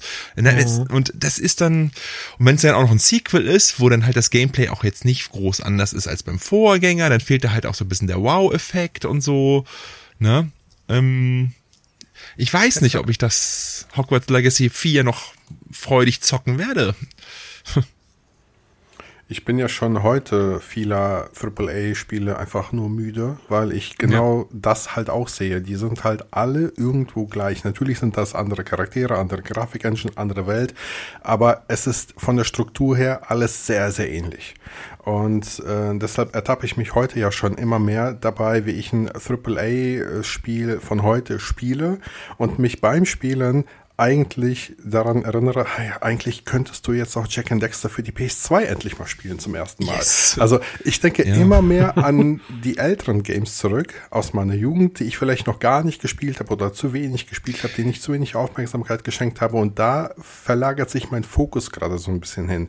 Und mhm. so Teile wie der Retro-Tink, die dann das Bild bei diesen Spielen auch noch aufhübschen und mir das Verlangen vergrößern, die Dinger zu spielen, die begünstigen das natürlich noch. Also ich sehe mich tatsächlich tatsächlich eher da, dass ich bei diesen Neuerscheinungen ganz genau hingucke und mir die Sahnehäubchen rausnehme, wo ich dann sage, ja, ich gönne mir ein, zwei, vielleicht drei Top Top-Titel in diesem Jahr von Nintendo, von Sony, von Microsoft vielleicht. Aber ich glaube, ich werde in Zukunft viel, viel mehr ältere Games spielen, wo ich schon beim äh, Ansehen des Covers schon wohlige Gefühle habe, weil ich genau weiß, das ist genau das Spiel, was mich vor 20 Jahr, Jahren begeistert hätte. Hätte ich es mhm. gespielt, also wird es mich heute genauso begeistern. Ja, ja, also Spiele. Da kann ich voll, kann ich voll verstehen, ja. Ja.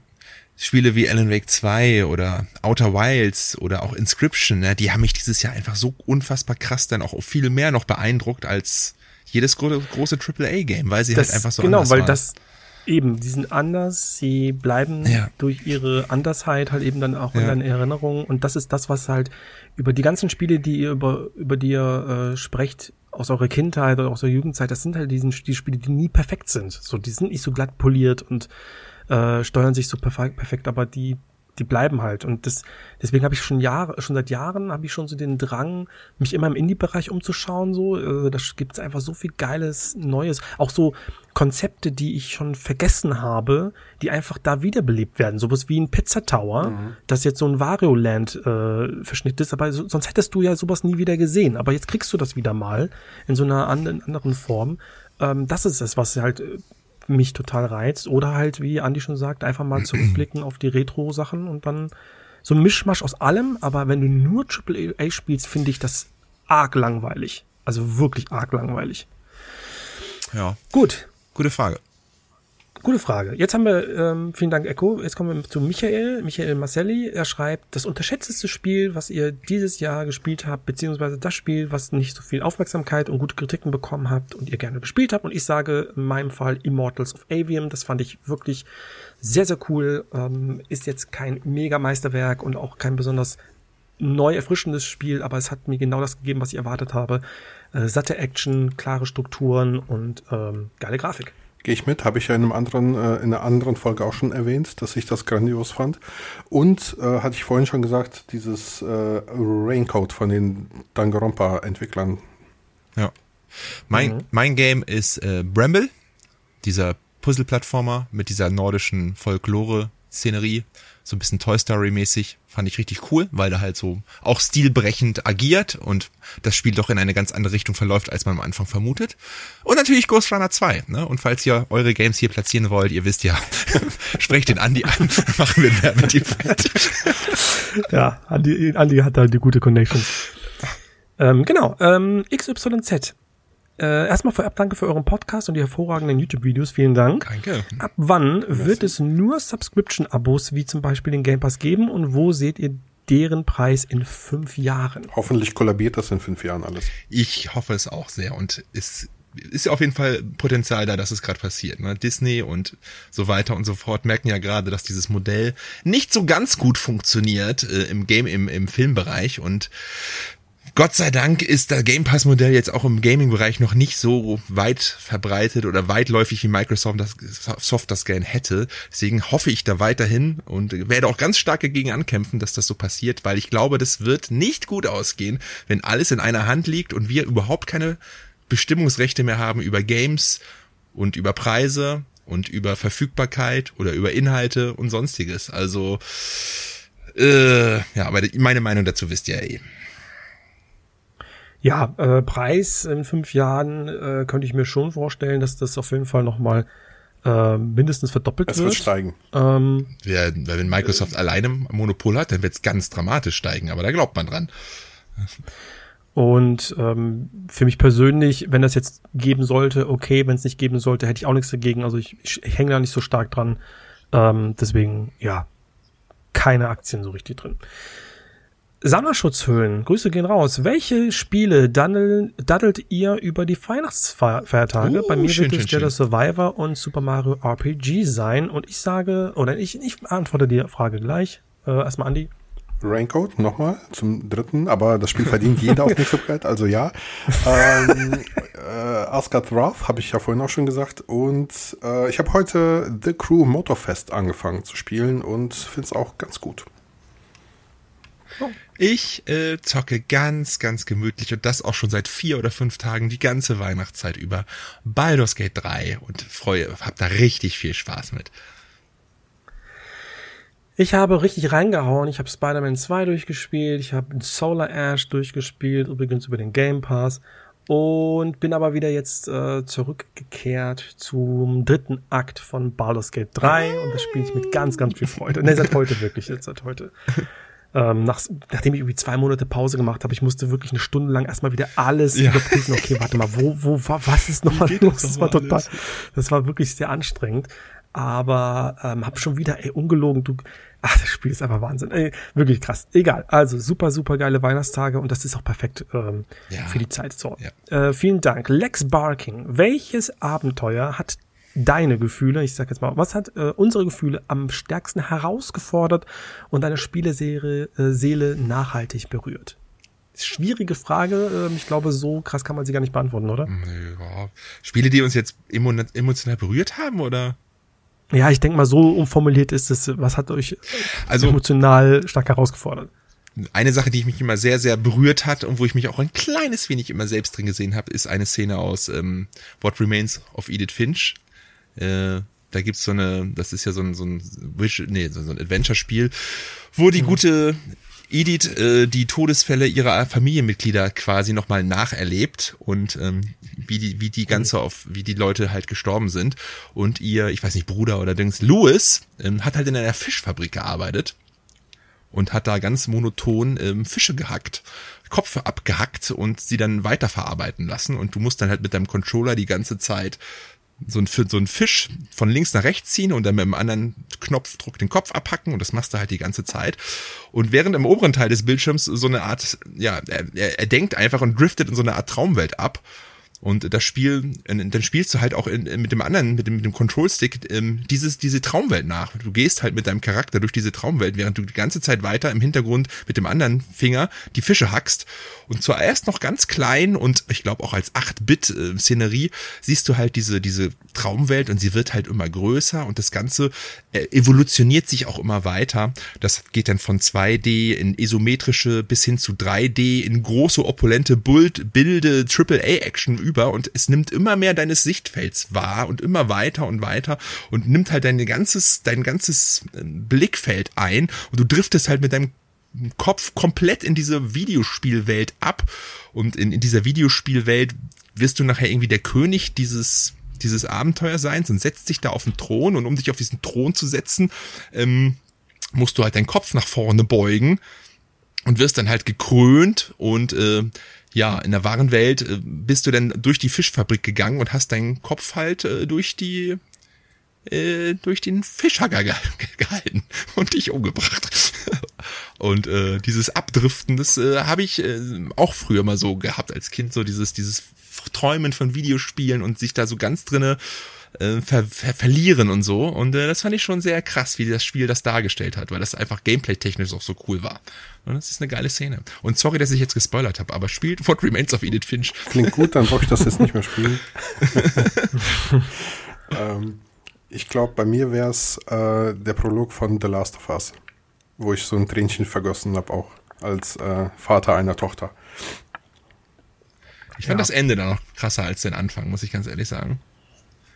Da hat mich das Ende noch mehr mitgenommen. Weil ich in dem, weil ich auch so entschieden hätte als Vater im Ende. Ja, das, das kann ich auch kommen.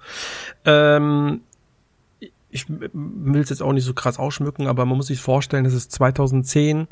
Ich habe YouTube angefangen gerade, ähm, entdecke ein Spiel auf Facebook, was mich irgendwie sehr ähm, an so alte Super Nintendo RPGs erinnert. Ich lade mir das auf der offiziellen Homepage runter, weil es nirgendwo verfügbar war. Ich habe da mit der Kreditkarte damals bezahlt, weiß überhaupt nicht, was das ist. Sitze hier irgendwann mal vier Stunden später, Rotz und Wasser heulend vor diesem Bildschirm und das Ende von To the Moon wird gerade. Oh. Kein Mensch kannte das Spiel. Ähm, ich habe sofort, sofort ein paar Leute angeschrieben, müsste es unbedingt zocken und so. Also ähm, war völlig überwältigt und gar nicht äh, darauf vorbereitet. Ähm, ja, To the Moon, Ende. Ja, auch tolles Spiel. Noch nie gespielt. Richtig gerne. Was? Andi, Spiel To the Moon. Super toll. Richtig. Ähm, okay, vielen Dank für die Frage, Lex Barking. Wir kommen zu Farfan. Grüße gern raus. Es wird bereits über die PS5 Pro gemunkelt. Auch Microsoft arbeitet wohl an einem Upgrade. Findet ihr, dass das Ganze bereits notwendig ist? Notwendig? Nein. Ich, ich finde auch überhaupt nicht. Nein. Also ganz ehrlich, ich was interessiert, also man muss auch Technik und Grafik interessiert mich bei Videospielen äh, auch relativ wenig. Ich sehe gerade To the Moon, das ist ein 2D-Pixel-Abenteuer, was überhaupt nicht von Technik profitiert. Ne? Videospiele sollten sich nicht über ihr Aussehen oder ihre Leistung der Performance definieren, sondern über ihre spielerischen Inhalte, ihre narrativen Inhalte und ihre allgemeine Qualität. Aber deswegen ist mir das auch eigentlich Wumpe. Ich komme auch mit 30 Frames aus, Leute, nur mal so.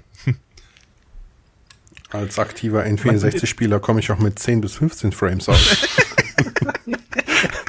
oh. Überhaupt kein Akt. Ah, so wieder, da wird der Andi gekitzelt wieder. Oder lacht er Manchmal habe ich auch Manchmal habe ich auch so das Gefühl, also das geht jetzt mal vielleicht nur mir so, aber es gibt so manche ähm, Grafik, wie soll man sagen, ähm, Kritiker, ne, wenn da so ein Spiel kommt und so ein Starfield zum Beispiel sieht jetzt nicht so geil aus. Und ich denke mir meistens so, okay, ja, das stimmt, irgendwo sieht nicht so gut aus wie das, aber ey, das ist immer noch ein richtig gut aussehendes Spiel. Also selbst bei so manchen Indie-Games denken mir, man, die sehen so gut aus teilweise. Also ja, man, ähm, bin da gar nicht so. Man ja. muss ja trennen. Du hast einmal das grafische Gerüst und du hast einmal den Artstyle. Und das sind zwei komplett unterschiedliche Paar Schuhe. Ja, ähm, ja das ist ja ne? klar. Ne? Also äh, ich kenne viele Spiele auch auf der Switch, wo viele sagen, mein Gott, du spielst ja wieder auf der Switch, aber artistisch gesehen sind die einfach trotzdem wunderschön. Ganz egal, ob die auf der Switch oder auf der PlayStation 2 oder so äh, laufen. Also ich glaube, Technik ist nicht alles. Auf der anderen Seite, guckt euch mal den GTA 6 Trailer an. Wenn Rockstar sagt, das ist alles in-game und wird alles in-game berechnet, dann gucke ich meine PlayStation 5 an und denke mir schon, packt die das oder packt die das nicht? Oder brauche ich für GTA 6 dann die PlayStation 5 Pro oder die PS6? Keine Ahnung. Ja, die, die bei mir ist der Zug auch schon abgefahren, wo ich einen Trailer wie GTA 6 sehe und denke mir, boah, geil, wie das aussieht. Das hatte ich vor, vor 20 Jahren, als ich irgendwie Final Fantasy 7 Trailer im, im Fernsehen gesehen habe. Ähm, weil ich dachte, man, das sieht ja aus wie echt, weißt du, dass mhm. diese, diese, diese Sprünge sind teilweise so die, die, diese Sprünge, die es gibt grafisch, die, die beeindrucken mich gar nicht mehr. Ich weiß nicht, wie es euch geht, aber das ist so, nee, grafisch sieht das geil aus. Ja, aber, aber ich bin jetzt nicht so, wow, krass. Es ist, es ist einfach. Da muss man auch mal echt ja. sein, ne? Also weder jetzt inhaltlich noch von der Grafik noch sonst wie war jetzt der GTA 6 Trailer irgendwie mindblowing, ne? Nur, es war halt nur, weil es GTA 6 war, aber die Leute sind völlig abgedreht und, äh, ja, weiß ich nicht. Ich finde, es gibt geilere Trailer. um auch nochmal da ja. rein zu bashen. Ähm, da gab es noch eine Frage vom Barackler über Microsoft und deren, ähm, obwohl ne, die ist doch ein bisschen anders gestellt, deswegen stelle ich sie auch trotzdem mal. Äh, macht sich Microsoft bereit dafür, zum Third-Party-Publisher zu werden? Nein. Doch. Wieso nicht? Es heißt ja nicht, dass sie nicht rausgehen, aber dass Microsoft über kurz oder lang auf Nintendo oder Sony-Konsolen ihre Spiele anbieten würde, das ist für mich eigentlich felsenfest klar. Okay, dann müssen wir unterscheiden. Nein, Microsoft wird nicht wie Sega und die hören auf, Nein. ihre, ihre äh, Konsolen oder ihre Systeme oder so weiter äh, zu, zu vertreiben. Das wird nicht passieren. Aber was ich mir vorstellen kann, ja, ich kann mir schon vorstellen, dass Microsoft dann irgendwann sagt, so, Nintendo Switch 2, hier hast du Game Pass.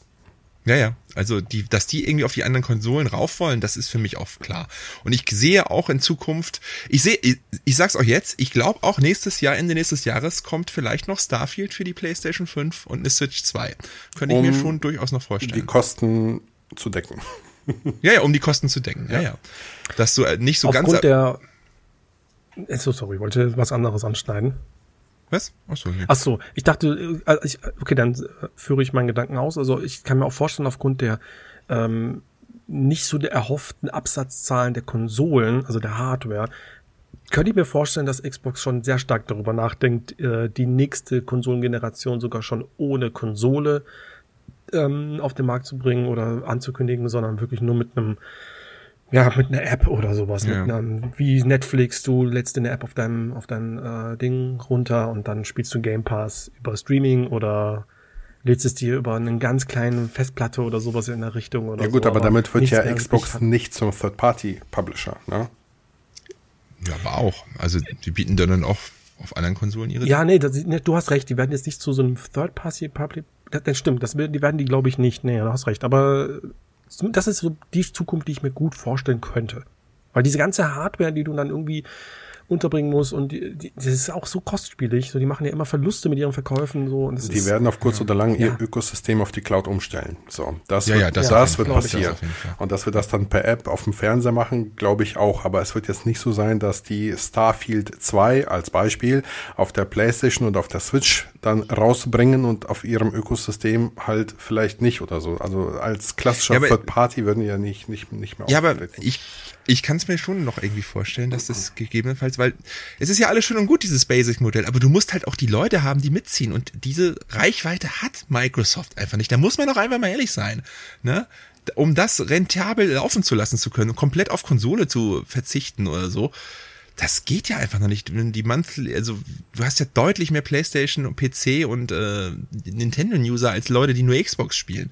Das ist ja nun auch nicht, nicht Ja, aber Neues guck mal, bei der so. Xbox 360 haben die das ja irgendwie geschafft. Da hatten die ja die Userbase und da hatten die auch die Qualität ja. und alles. Und jetzt haben Ja, aber das ist ja nun mal leider auch schon 15 Jahre her. Und ja, aber es spricht ja nichts dagegen, dass die zu alter Stärke finden, wie auch immer ja, sie das tun. Aber, ja, aber Gaming 2008 ist nicht Gaming 2023. Das ist eine ganze Generation weiter. Der Markt ist so krass gewachsen und so verwurzelt, Ne, ich, du kriegst zum Beispiel Sony, kriegst du nicht mehr aus, aus, äh, aus Europa raus oder so. Das, die sind hier einfach zu fest drinne. Ich glaube, wo Microsoft überhaupt Chancen hat, ist in Amerika.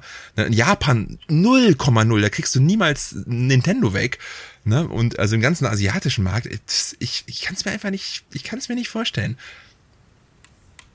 Ja, das ist, ja, ich glaube, langfristig musst du auf die anderen Konsolen mit drauf oder auf den PC oder so ausschließlich, um dich da so breit zu machen, wie du es brauchst, um deine Geschäftsmodelle rentabel laufen zu lassen, lassen zu können. So, sagen wir es mal so. Kommen wir zur nächsten Frage. Vielen Dank erstmal für die Frage nochmal. Jetzt kommt Kratzerak und er fragt, äh, ich habe eine Frage, die mir letztens gestellt worden ist, mit welchem Spiel würdet ihr einen Nicht-Gamer, und der ist 55 Jahre alt, versuchen zu überzeugen? Ähm, schöne Frage, sehr schöne Frage. Ein Nicht-Gamer mit 55 Jahren ich glaube auf jeden Fall 2D ist immer sehr, sehr gut, glaube ich, in dem Fall. Ja, da musst du dich nicht mit Kamera umärgern und Buttons lernen, so 2D und dann kannst du halt definitiv irgendeinen Rayman Legends nehmen, super aber schön gezeichnet. Hm? Ich, ich, glaube aber auch, ähm, so ein Red Dead Redemption 2 wird zum 55-Jährigen, der sich auch richtig Zeit nimmt für so ein Game, glaube ich, schon extrem gut gefallen. Ey, der wird doch voll komplett von den Mechaniken selbst vielleicht schon, aber du kannst es ja relativ gut einstellen mit Auto-Aim und hast du nicht gesehen. Und sich in diese Western-Welt zu verlieren, ich glaube, da kann man schon so ein etwas im gehobenen Alter ähm, jemanden schon arg krass mit begeistern. Ja, ich glaube, so ein bisschen entschleunigtes Gameplay auch. Ja, ja, ja, ja, ja, ist ja sehr entschleunigt, ne, so ein bisschen ähm, Ansonsten. Also ich glaube, die Frage kann man mit jedem Spiel beantworten, wenn man die Vorlieben dieses Nicht-Gamers kennt. Ne? Aber ich glaube, mit so einem Super Mario Wonder machst du eigentlich nicht viel falsch. Ne? Oder Rayman Legends oder so. Also einem, ja. einem, einem äh, kreativen, leicht zugänglichen Spiel, kurzweilig muss es sein und dann passt es eigentlich schon. Ich glaube auch, dass du ähm, solche Leute, die du überzeugen willst, musst du mit so einer interaktiven spielerischen Ebene überzeugen. Ja. So wirklich so, ja. dass die nicht diese eine lange Cutscene von Hideo, Hideo Kojima gucken, sondern Vielleicht. dass die wirklich so direkt direkt Spaß haben. Genau. So ja. eine kleine Hürde. Ich würde zum Beispiel auch immer sagen, spiel Beat Saber über VR. Das ist das beste Einsteigerspiel für VR grundsätzlich und es macht ultra Spaß. Jeder hat da Bock drauf. 55 Jahre hin oder her, also das checkt jeder. Kann ich sogar bezeugen. Wir hatten bei uns mal auf der Arbeit ein Sommerfest, wo wir mal die Quest 2 so hingestellt haben für unsere Kunden.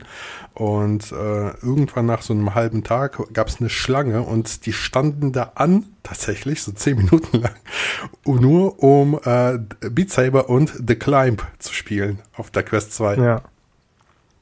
Es ist einfach äh, immer noch spektakulär für viele Leute. Ja. Sebastian Theis kann man als Videospiel-Content-Creator Spielekäufe von der Steuer absetzen? Ich reiche hier mal alle ein. Ich Hat auch. ja immer funktioniert. ja. Hat das jetzt immer funktioniert, genau. Weiter geht's. Ich habe ich hab eine Nachricht bekommen von einem Finanzberater, der gesagt hat, was, für Spider-Man 2? Fucking Sony-Noob? Aber nee, das, nein, das war Quatsch. Ähm, nächste Frage. Retro Ruben, würdet ihr eure Setups wieder so aufbauen oder gegebenenfalls einen anderen Ansatz wählen? Originale Retro-Konsolen oder Mr. FPGA? FPGA ja. Und was ist euer FPGA und was ist euer aktuell größtes Need in Bezug auf Retro Gaming, spezielles Game, Konsole, Zubehör wie Scaler? Boah, Alter. Also ich habe ja mich jahrelang mit dem Setup beschäftigt, tatsächlich jetzt schon, kann ich so sagen, wie es aktuell steht bei mir und ich darf mir auf die Schulter klopfen und sagen, so wie es gerade ist, ist es perfekt. Ähm, mit, mit drei Fernsehern und 25 angeschlossenen Konsolen, alle ready und alle am Retro-Tink und perfekte Bildqualität und ne, Scaler und äh, HDMI-Switches, dass ich das äh, Signal über drei Fernseher verteilen kann und so weiter. Also es ist eine Wissenschaft für sich. Ähm, ich komme aber auch von der Ecke. Ich habe vor Jahren ganz viel emuliert und habe eigentlich bis auf meine Nvidia Shield und die neuen Konsolen keine andere einzige Retro-Konsole gebraucht. Aber ich habe einfach jetzt für mich diesen Charme und diese Liebe zu alten, zu Ori zur Original-Hardware entdeckt und die will ich auch gar nicht ähm, wieder verlieren. Deshalb, ähm, nein, ich würde nichts ändern. Aber was ich bräuchte noch und was so mein Need für 2024 ist, ist ein Virtual Boy, weil ich sehr, sehr gerne ein Video darüber machen wollen würde. Aufstieg und Fall. Ja, genau deswegen. Und ich bin halt ein eine, ich kann nur sowas produzieren, halbwegs glaubwürdig, wenn ich mich mit dem System beschäftige. Und ich habe das Ding noch nie gehabt, noch nie ausprobiert und deshalb würde ich mir gerne so ein Ding mal kaufen, um darüber auch was zu erzählen.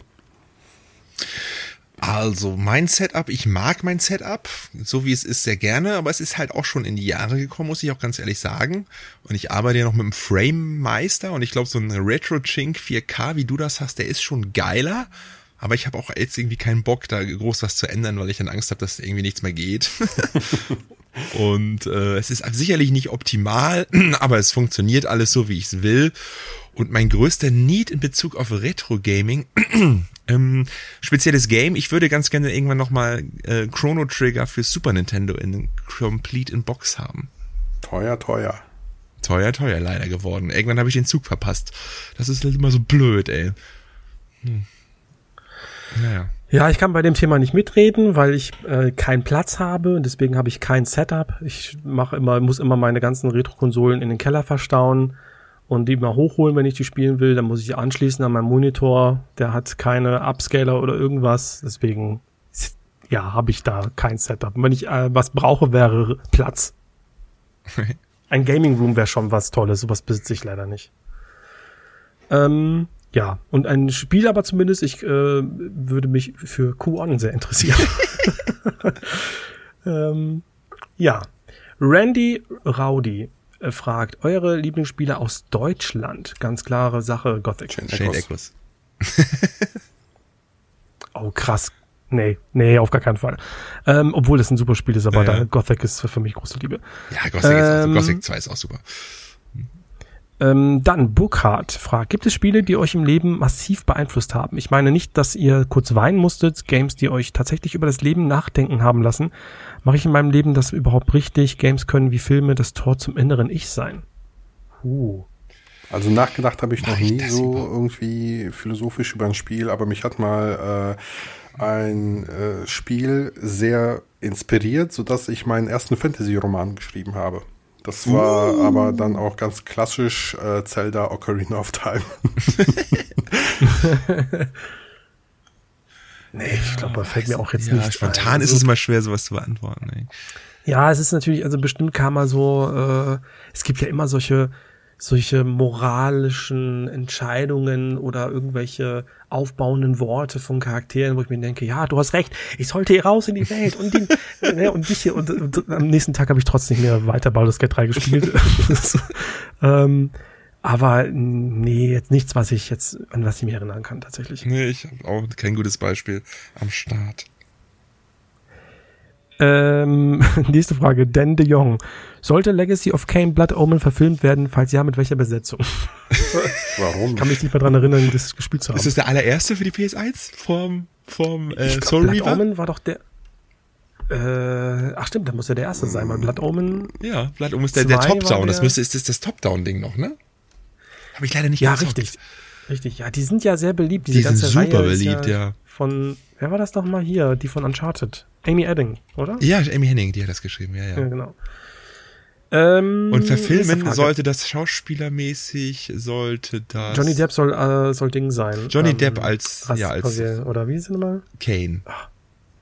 Nee, der Johnny Depp soll nicht Kane sein, sondern Johnny Depp soll der Ding sein. Äh, wie heißt der nochmal?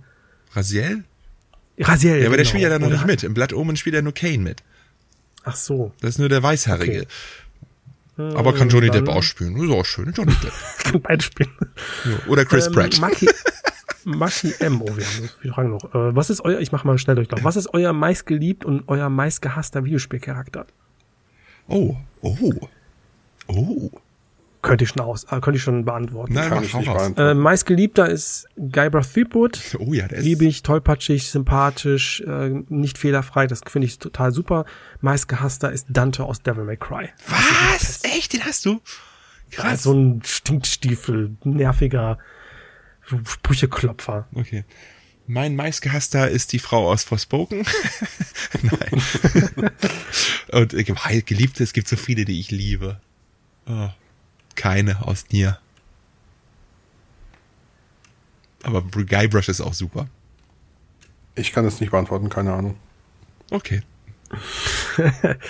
ähm, Cakebot, mit welchen Branchenkollegen würdet ihr gern mal einen Talk oder ein Feature machen? Hideo Kojima gilt er als Kollege. ich glaube mehr so hier im Gaming-Journalismus-Bereich. Oh, so. so Rocket Beans, Hooked FM oder sowas. Also ich glaube, ich könnte mit Gregor äh, von Rocket Beans ähm, ganz viel über Retro-Games quatschen. Stimmt eigentlich, ne? Ah, wen gibt's denn noch so? Auch, also auch unprofessionell oder? Ich weiß nicht. Ich glaube, das ist jetzt egal. Oh, ich, also ich sag jetzt auch mal Hooked, weil ich glaube, so deren Spiel. Haben wir doch schon. Wir haben auch einen Podcast, das ist doch schon. Wir haben ja schon Rüdiger gemacht mit Tom. Mit, mit Tom haben wir schon ja. Rüdiger gemacht. So, wir nochmal einladen. So. Hm? Ja. Genau, also das wäre jetzt eigentlich so mein. Ja, ich habe jetzt keine schnelle Antwort, leider. Ähm, Scott okay, the Boss. Ich würde gerne ein Video machen mit Scott the Boss. Achso, den amerikanischen YouTuber. Ja. Okay. Germo Heuermann, habt ihr all eure Spiele in der Sammlung an, äh, an oder sogar durchgespielt? Alles durchgespielt. Das ist alle 4000 durchgespielt. also wie, ich sag mal, im Prozent habe ich bestimmt schon äh, 80 Prozent zumindest durchgespielt. Nein, nicht durchgespielt. 70 Prozent durchgespielt. Den Rest, wenn mir die Sachen, ich bin ja nicht so Sammler, dass ich die alle ja. einfach behalte, als auch Sammler die scheiße sind. Ich, ja, als, als Sammler ist das halt, da behält man auch Sachen, die man halt nicht durchgespielt hat und auch so alles und kauft viel zu viel, als man eigentlich sollte. Deswegen ist mein Prozentsatz wahrscheinlich deutlich, deutlich weniger. Aber ich glaube absolut, bin ich immer noch sehr weit mit da vorne dabei, wenn es darum geht, Spiele durchzuspielen. Da gibt es, ja, da bin ich schon in den oberen paar Prozent hier in Deutschland. Bei den Amount of Games, die ich durchgegamed habe. ich glaube auch, also wenn ich äh, auf meine 3000 Spiele gucke, die habe ich auch nicht alle durchgespielt, ganz klar. Ja. Aber was ich zumindest behaupten kann, ist, dass ich tatsächlich jedes angespielt habe. Auch wenn es das letzte Baseballspiel ist, ist mir egal, ich habe es zumindest mal angezockt. so, ein Schlag und Tschüss. Ähm, aber die nächste Frage finde ich ganz interessant. Woher nehmt ihr eure musikalische Inspiration, wie zum Beispiel das Outro von Jansel oder dem Controller-Poesie-Intro? Also meins ist, ich, ähm, früher habe ich sehr viel Videospielmusik benutzt, das habe ich irgendwann gelassen und habe dann auch über mein Netzwerk damals den Zugang zur Epidemic Music Library bekommen und äh, da mache ich eigentlich immer für jedes Video suche ich mir da einfach Songs raus, die zur Mut passen. Da kann man auch so nach Stimmung und äh, Genre ganz gut äh, suchen. Und das sind eigentlich immer so eine Music Library Lieder. Und ich weiß gar nicht, für mein Outro habe ich mir irgendwie was Episches gesucht. Und dann habe ich Epic eingegeben und dann kam irgendwann der Track und dachte, geil. Also bei mir ist es wirklich so, ich verbringe unfassbar viel Zeit im Schnitt nur wegen der Musik. Ja, oh ja, oh ja, Dito, absolut. Es, es ist wirklich krank und teilweise ist es so, wenn du es auf dem Smartphone, auf der Toilette dir die Videos anguckst, hörst du die vielleicht sogar gar ja, nicht mal. Kenn ich. Ja. Äh, in Hintergrundmusik, aber trotzdem ist es so wichtig, dass einfach Übergänge und die Stimmung passt und dass irgendwie vielleicht sogar im richtigen Moment dann der Beat einsetzt. Ich glaube nicht, wie viel Zeit ich damit verschwende, ja. aber es ist mir einfach sehr wichtig. Ja. Also ich wollte noch mal, ah, obwohl, ne, ist egal. Kann man. Woher stammt denn jetzt der Track ja, der vom Controller Poesie Intro? Ja, erzähl mal. Äh, das ist, das ist auch Frage. so ein Epidemic. äh, das ist auch nur so ein, so, ein, so ein, also da ist jetzt niemand da, der uns das gemacht hat und ich habe jetzt auch nicht selber irgendwelche Leute einspielen lassen oder äh, hier Instrumente eingespielt, sondern das ist halt irgendein nicht lizenziertes ähm, Lied, das man dafür benutzt hat. Eine Stelle daraus. Das ist natürlich nicht der komplette Track, sondern eine Stelle daraus, der zusammengeschnippelt worden ist, dass es irgendwie so übergeht in den Podcast. So mehr ist da jetzt eigentlich nicht. Wir hatten zwei zur Auswahl. Ich erinnere mich noch, wir hatten zwei zur Auswahl. Einen, der ein bisschen videospieliger war, so ein bisschen mit so mehr so Chiptunes und den, den, den ihr jetzt kennt. Und ich habe ihn geschickt an die beiden anderen. Und äh, der Andi hat sich für den eher Videospieligen entschieden, der Jansel für das, was wir jetzt haben. Und ich war dann so das Zünglein an der Waage und ich habe mich sehr schwer getan, aber wie gesagt, Musik ist mir sehr wichtig und dann habe ich mich dann doch jetzt für den entschieden. Das war aber wirklich so eine ganz knappe Entscheidung. Ich hätte, ich vielleicht sende, am Ende des ähm, dieses Podcasts äh, spiele ich diesen anderen Song ein. Dann werdet ihr mal hören, wie der ist. mein, äh, okay, ähm, vielleicht ganz kurz, mein, äh, ja, meine Musiksong kann man ja gar nicht sagen bei den fünf Sekunden. Ähm, die stammt aus Street Fighter 2. Oh. Ah. Cool. Du, du, du, du, du, du, genau. Du, du, du, du, ja. Genau. Genau. Stimmt. Okay, cool. Ja, stimmt. Jetzt, wo du ähm, sagst, erkennt man es irgendwie auch total sofort. Ich glaube, es ist Jesse. Es ist aber eine Leadspeak-Sprache. Ich hoffe, ich äh, sage es richtig. Ähm, meine Frage. Ist David Jeffy, der Erfinder von God of War, kritisiert, dass Reboot Kratos ist viel zu soft? Ja. Ich zum Teil stimme David zu. Was denkt ihr darüber? Ja, sehe ich auch so. Zu soft? Ja, ich sehe es nicht so, ähm, weil äh, also, also er ist was heißt immer zu, zu, zu soft, weil er halt an, sein, an das Leben seines Sohnes hängt oder was? Gemessen also an dem Kratos, der er vorher war, glaube ich. Ja, aber zu soft. sicherlich ist er, was heißt zu soft? Er ist softer, aber er ist halt auch älter und Leute verändern sich mit dem Alter und vor allen Dingen mit anderen Perspektiven. Ja, aber die Frage ist, ist ja, war, ist er im Vergleich zu früher zu soft? Ja, ist er. zu soft, dann ist er soft. Ja, definitiv. Aber zu soft. Also ich muss, auch, ich Im muss richtigen sagen, Moment also, ist er halt auch nicht so soft, aber. Wer ist hier der, was ist der Arc? So, nehmen wir jetzt hier wirklich einen God of War Kratos von God of War 2, wo der sagt, Zeus, ich stürme den Olymp. Der hat ja wirklich keinen Charakter Ding gehabt. Also der war einfach nur fucking sauer und argo. Da hat er wirklich nichts an irgendeiner ja, er, er, ist, er ist halt einfach nur ein fucking Badass gewesen. Jetzt hat ja, er halt der, so der Character Arc war ja, dass er aufgrund des Mordes an seiner Tochter und seiner Frau und dem Verrats durch Ares jetzt halt den Hass auf alle Götter geschoben hat. Ne? Das kannst du damit Stimmt, erklären. Das war am Anfang von God of War 1 und drei Spiele lang hat ja, er aber das zog sich ja durch, genau. Ja, genau, das ist ja in Ordnung so, aber jetzt hat er eben, jetzt hat er seine Mission erfüllt und er geht jetzt mit diesen mit diesen ganzen, also er hat ja wirklich viele Leute wirklich, also viele Götter einfach zerfetzt, jetzt geht er jetzt weg und das finde ich ja bei God of War 1, also bei diesem Reboot, finde ich das so geil, das ist ja nicht umsonst diese Szene, wie, wie er das alles versteckt unter seinen Bändern, weißt du, diese Chaosklingen, die Narben und sowas, das finde ich einfach mega geil eigentlich, also ja, vielleicht ist das vielleicht, ist er vielleicht äh, softer als früher, aber ich finde das jetzt, finde das jetzt spannender einfach, also ich persönlich. Ja, ich finde, ja, aber ja. ist okay. Ja. Aber das ist, äh, da hatten wir schon öfter mal Diskussionen, auch im Rüdiger-Chat, das daran erinnere ich mich noch. Nächste Frage von Omnesia. Was war euer Lieblingsspiel von jeweils allen drei Konsolenherstellern dieses Jahr? Puh. Dieses Jahr? Ui. Ich fange an. Xbox, Hi-Fi Rush, Sony, Spider-Man 2 und äh, Nintendo, da muss ich jetzt überlegen, Pikmin 4. Kein Zeldi? Ah, doch, doch, natürlich, doch, Entschuldigung. Also, Tears of the Kingdom, ich vergessen. Also Nintendo, bei mir auch Zelda. Was heißt, ähm, äh, gilt, auch so, ja, obwohl jetzt bei Sony würde ich jetzt auch sagen Spider-Man 2. Und bei Microsoft habe ich, ich habe kein Exclusive gespielt von denen dieses Jahr, deswegen kann ich da gar nicht sagen. Außer wenn, wenn, äh, wenn auch alte Microsoft, dann auf jeden Fall Crimson Skies. Das fand ich nämlich geil. ich gehe auch mit Hi-Fi Rush, das habe ich gespielt. Ähm, Spider-Man 2 spiele ich aktuell, finde ich auch gut.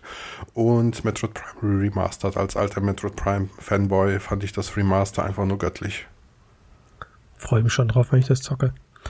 Ähm, danke für die Frage. Spirit Horizon fragt, also, da ich die PlayStation 4 Generation nicht zu 100% miterlebt habe, ist meine Frage, was ist ein PlayStation 4 Geheimtipp, den man unbedingt gespielt haben muss?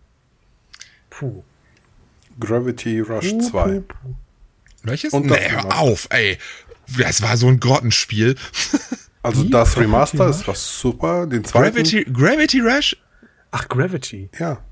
Fand ich furchtbar. Ich, Warum? ich, ich habe die Kamera und das Kampfsystem gehasst. Das hat mich so zur Weißglut getrieben. Echt? Ja, ich, ich kann damit so nicht gut. klar. Nee, ich habe wirklich äh, furchtbar. Ich habe das mal als Hausaufgabe letztes Jahr spielen müssen. Ich bin fast abgedreht. so eine tolle Idee und so ein toller Artstyle, alles super. Und dann kommt das, die Kamera im Kampfsystem und dieses ganze System. Boah. Hast du denn den ersten gespielt? Ja, auf der Vita, aber auch nicht. Es gehört ja auf die Vita ja, gefühlt. Ja, genau. Den habe ich aber nicht durchgespielt, muss ich ganz ehrlich sagen. Okay. Ich habe den zweiten immer noch nicht gespielt. Ich habe den immer noch sealed hier. Mhm. Ähm, aber mein Geheimtipp, äh, sage ich mal, äh, ist ähm, Catherine. Das, das ist ein PS3-Spiel. Das ist ein PS3-Spiel. Ja, okay, dann ich so, so, so nochmal neu. So nochmal neu. Ah, okay, dann, dann, dann, dann, dann darfst du. Mein Geheimtipp auf der PS4, das man unbedingt mal gespielt haben muss. Guckst äh, jetzt gerade nicht zufälligerweise in deine PS4-Sammlung. Nein, ich, nein. ich, ich schiel hier so ein bisschen. Ansonsten hätte ich noch Concrete Genie, würde ich sagen. Das, das war, war super. Nett. Das ist ein schöner Geheimtipp. Das war cool. Das, das war, war cool. ein schönes ja. kleines, ja. Einigen wir uns auf Concrete Genie. Er braucht ja nur ein Spiel. Ja, er hat schon geschrieben, in Klammern jeder eins. Also okay, dann müssen, dann müssen wir weitermachen. Dann hat Andi ist dann durch. Sag, dann sag ich Forgotten Anne noch. Das fand ich richtig cool. Das war Forgotten auch schön. Das war so ein, ja, das war so ein schönes 2D-Adventure. Und was kann ich sagen? War das mit dem Shadow of Colossus Remake? Das ist auch super, aber es ist, das ist ja ein Remake. Das ist, das Remake. ist auch. Ach, wenn, das dürfen wir nicht nennen, wenn ich nicht das eine nehmen darf. Ja, okay. Dann sag ich Hellblade. Zock Hellblade. Stimmt. Dann, vielen Dank für die Frage. Ähm, hier, Modes. Ich persönlich träume von Retro-Gaming-Handhelds, bei welchen man wirklich seine physischen Spiele einsetzen kann. Uh.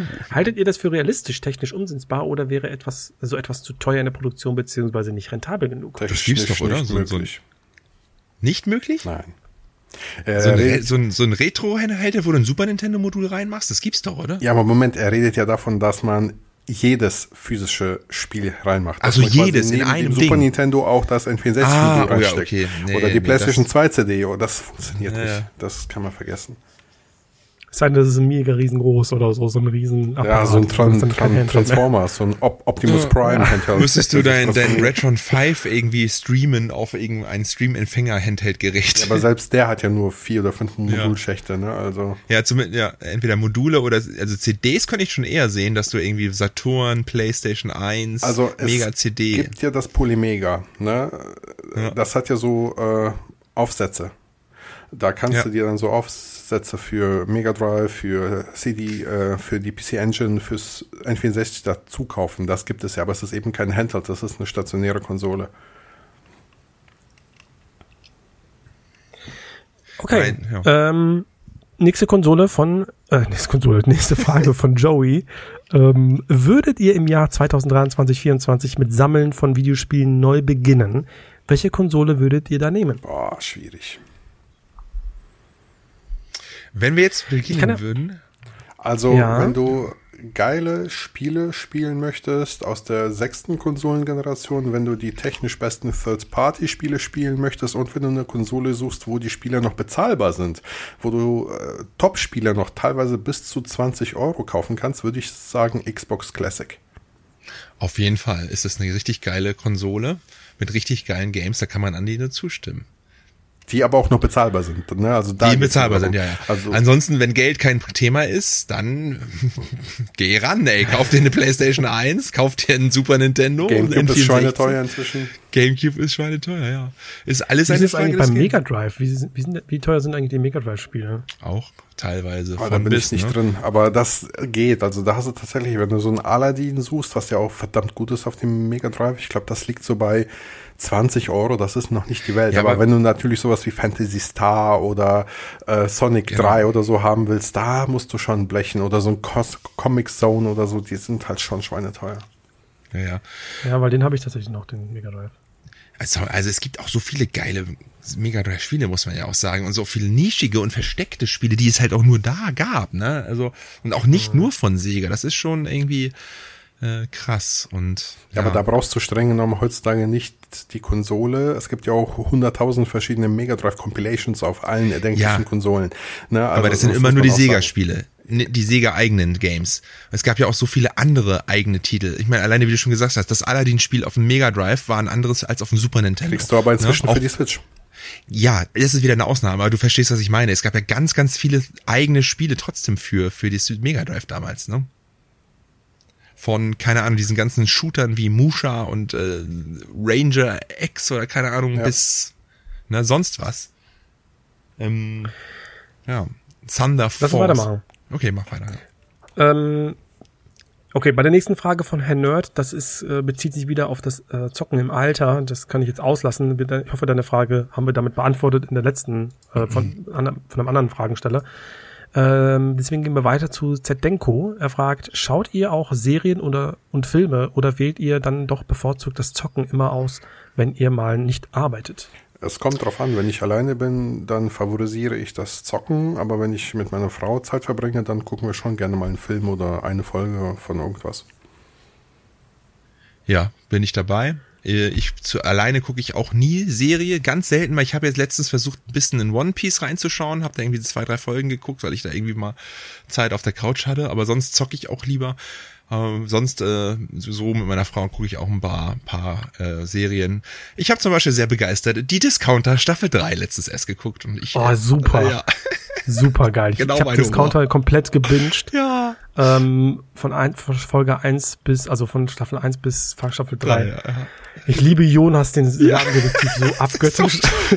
die, die dritte, in der dritten Staffel, die Folge mit der Werbung, wo sie den Werbespot gedreht haben. Ich hab mich beömmelt, Ja, ich, ey. ich hab mich so beömmelt, wo er eine Falle stellt und in seinem Ding da wartet, bis jemand da reingeht in das. Büro. Der, also wirklich, das Count ist voll mein Humor. Auch mein Humor, ähm, ja.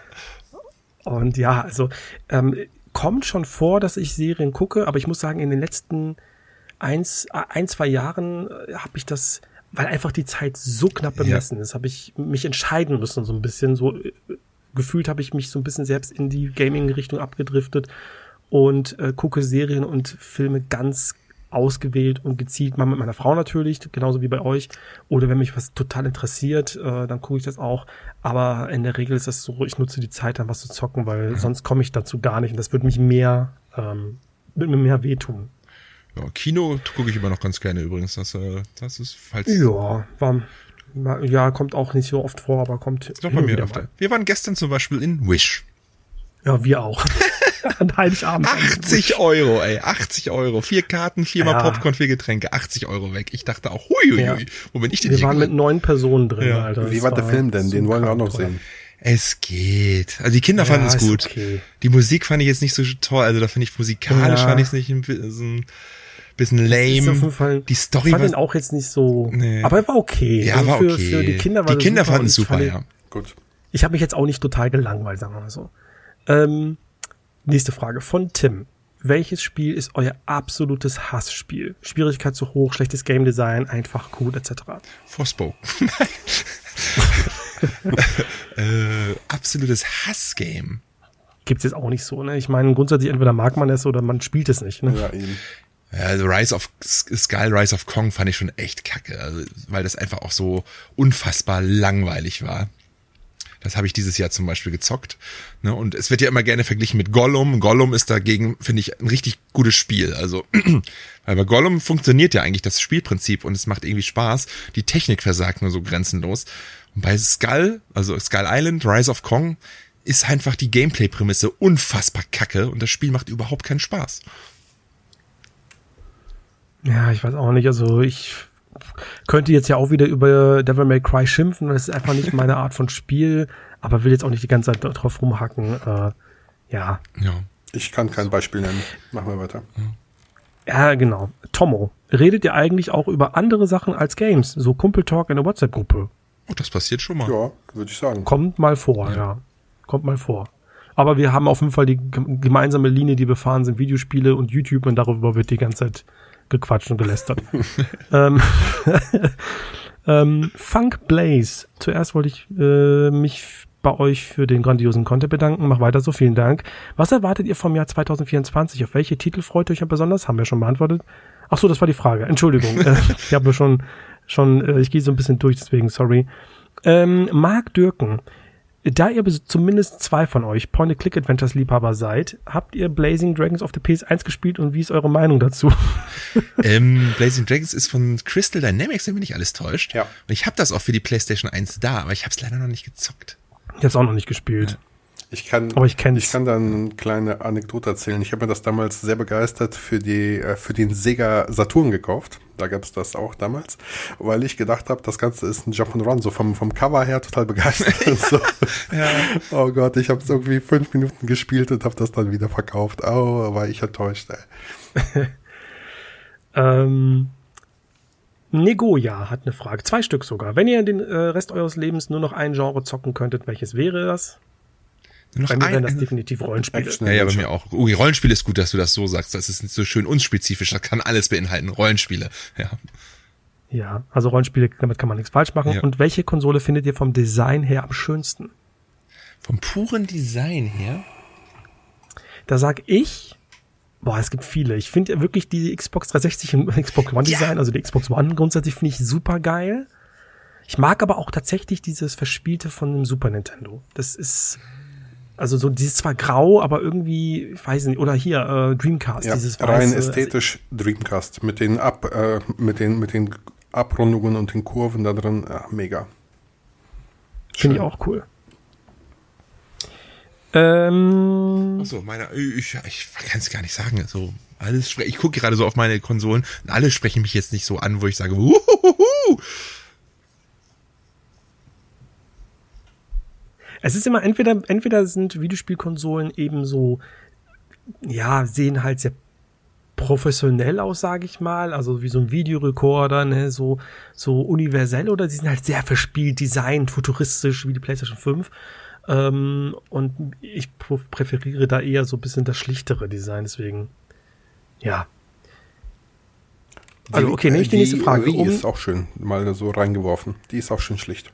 Ja, die ist auch, die ist auch schön. Gerade in Schwarz finde ich die sehr schick. Ähm, okay, Omnesia fragt, äh, passend zur aktuellen Lage, was haltet ihr von Insomniacs Marvel-Vertrag, der bis 2035 anhält? Ich freue mich drauf. Wus, auf, wus, auf die wusste Games. ich, ja, die haben, ich wusste gar nicht, dass der so lange läuft, aber die machen ja tolle Spiele und von daher, let's go, hau raus, wenn das so bleibt von der Qualität. Wenn sie, wenn sie zwischendurch noch mal so äh, das ein und andere Ratchet Clank machen oder so, auf dann, jeden Fall, die haben genug Teams, die das machen. Ne? Und bitte, bitte, bitte traut euch ein bisschen was. Ne? Gerade so bei Wolverine, das kann kein 16er Titel sein, der nur normal ist. Das muss mal auf was Abgefucktes sein, mit Blut und brutal und ne, muss nicht jedem gefallen. Auch mal ein bisschen mutiger werden und ähm, nicht alle unbedingt immer, ja, dass man nicht allen immer nicht auf den Schlips tritt und so, sondern auch mal mit Ecken und Kanten daherkommen. Ich habe noch drei Fragen. Äh, Miami Jan, vielen Dank für die Frage. Ich liebe Toplisten. Was sind eure Top 3 eures Backlogs-Stapels? Äh, Top 3, ich ja, Moment an. mal, Top 3, die ich noch spielen möchte, weil ich kann genau. es nicht beantworten, weil ich es nicht gespielt habe. So. Okay. Ja, nee, also schon Top 3, die du okay. spielen willst, die auf deinen okay. Backlog warten, denke ich mal. Dann hau raus. Achso. Also ich hätte auf jeden Fall Vagrant Story, Dino Crisis 2 und Robocop für die PS5. mein Backlog? Yakuza ja. 1, Shenmue und irgend so ein altes mm, JRPG noch, was man noch mal, noch mal nachholen könnte. Star Ocean, ne? Das neue Star Ocean, Star Ocean 2. Ey, du bist aber auch, du hast es aber auch sehr einfach gemacht. Du hast zwar ein Backlog, aber du wartest einfach, bis Leute das bei den Hausaufgaben wählen. Hat man wenigstens einen Grund noch dafür. Ja. Content, kann man Content machen. Ähm, ich, ich überlege noch Jack und Dexter, äh, Terranigma. Oh ja, das ist was, was ich noch immer nicht gespielt habe. Und oh, ich Game. sag einfach mal Shadowman Remastered. Habe ich mir damals bei, bei Strictly Limited extra gekauft und das liegt immer noch eingeschweißt hier rum. Aber ja, Terranigma muss ich auch, habe ich schon ewig nicht mehr gespielt, schon ganz, ganz lange her, muss ich mal wieder replayen. Gut, dass du mich dran erinnerst. Ähm, dann, das vorletzte Frage. Michael Rebmann. Was sind eure Ziele für 2024 im Podcast beziehungsweise auf euren persönlichen Kanälen? Werdet ihr einen Fokus legen oder bleibt alles beim Alten? Ich werde den Fokus legen, habe ich damit schon an angefangen. Ich werde mich spezialisieren auf Spielewelten, nur noch Essay-Content und ich peile dann hoffentlich dann 2024 die 75k an. Uh. Ja, das ist ja durchaus machbar. Ja, das schaffst, du auf, das schaffst du auf jeden Fall. Genau, und dann das schaffst du auf jeden Fall. Äh, bei mir, ja, also keine Ahnung, ich habe noch keine Gedanken gemacht, muss ich ganz ehrlich sagen. Aber es wird mal, glaube ich, Zeit, den Raketenjanse-Kanal ein bisschen umzustrukturieren. Vielleicht nochmal irgendwie was zu machen. Aber konkret kann ich euch nichts sagen. äh, ich fahre jetzt erstmal so, so weiter. Bei mir gibt es jetzt noch keine Veränderung. Ich mache meine Shorts, ich mache meine wöchentlichen Videos, aber ob die wirklich jetzt dann wöchentlich sein bleiben ja. oder ob ich da was umändere, das weiß ich noch nicht, weil, wie du schon so mal ganz gut äh, oder ganz gut erörtert hast, ist das ein super krasser Struggle täglich. Ähm, was ich mir wünschen würde, wäre, dass wir ähm, ja, es klingt jetzt ein bisschen so komisch, wenn man das so benennt, aber dass man nicht so monetär abhängig ist von YouTube, sondern dass man das eventuell sogar umswitcht auf Controller-Poesie. Mhm. Das wäre geil. So, dass man einfach sagen ja. kann, dass man sagen kann, okay, äh, ich mache jetzt hier meine Videos so wirklich zum Spaß, weil es einfach Bock macht und so und ich lasse mir dafür Zeit und was mich richtig antreibt, was jetzt einfach auch sich so so tragen kann, das ist halt irgendwie hier Podcast zu machen und äh, da haben wir noch haben wir immer gesagt, machen wir, machen wir aber irgendwie nie, aber vielleicht äh, wäre das halt was was man äh, was was als Ziel machen könnte. So ein persönliches Ziel auf meinem Kanal habe ich jetzt persönlich, ich habe schon ich habe schon alles alles erreicht. gut, gut, gut. Ja. Gut, gut, gut. Ähm, achso, und die letzte Frage, ich dachte, jetzt kommt noch was. Ähm, die kommt von Oliver. Jetzt muss ich kurz mal bis zur Frage durchspielen, weil äh, man muss dazu sagen, Oliver ähm, hat sich ähm, von uns, von unserem Point-and-Click-Adventure, Rudiger, total anstecken lassen, hat zum ersten Mal mit Point-and-Click-Adventuren angefangen, hat sich direkt darin verliebt und die Frage war, gibt es äh, oder habt ihr in eurem Gamerleben Genres, Franchises oder einfach nur bestimmte Spiele links liegen gelassen, weil ihr dachtet, das ist eh nichts für mich, es dann aber doch mal probiert und einfach sich darin verliebt? Hui, cool. Das finde ich gut. Und ich, ich glaube, ähm, was mich so ein bisschen bis, ja, ein bisschen reizt, sage ich mal, das sind jetzt wirklich diese ähm, Computer-Rollenspiele, also diese Baldur's Gates, diese Path of Exiles und wie sie alle heißen. Da gibt's ja eigentlich auch ein, war eine lange Zeit einfach so ein, auch ein totales Nischengenre äh, ja. äh, auf dem PC, aber mich hat das so ein bisschen angefixt, mal mehr rein Wenn sie nicht so lang werden, verliebe. Ne? Ja. Ja, aber zum Beispiel auch schon zu Zeiten von Divinity Original ja, Sin 2 war Larian total gefeiert von einer gewissen Gruppe. Ja. Und das kommt nicht von irgendwo her, das sind irgendwie geile Games. Und ja, auf jeden ich, Fall. Es, die sind halt lang, aber ja, keine Ahnung. Das, würde ich, das fällt mir gerade ein. Aber stimmt, eine Sache muss ich sagen. Drei, Plattformer, 3D-Plattformer. Ich sag euch, das habe ich jahrelang gar nicht mehr angerührt, aber seit, seit zwei Jahren, Alter, ich, ich liebe Plattformer. Ich liebe Mario-Spiele, Rayman und so weiter, kann ich die ganze Zeit zocken.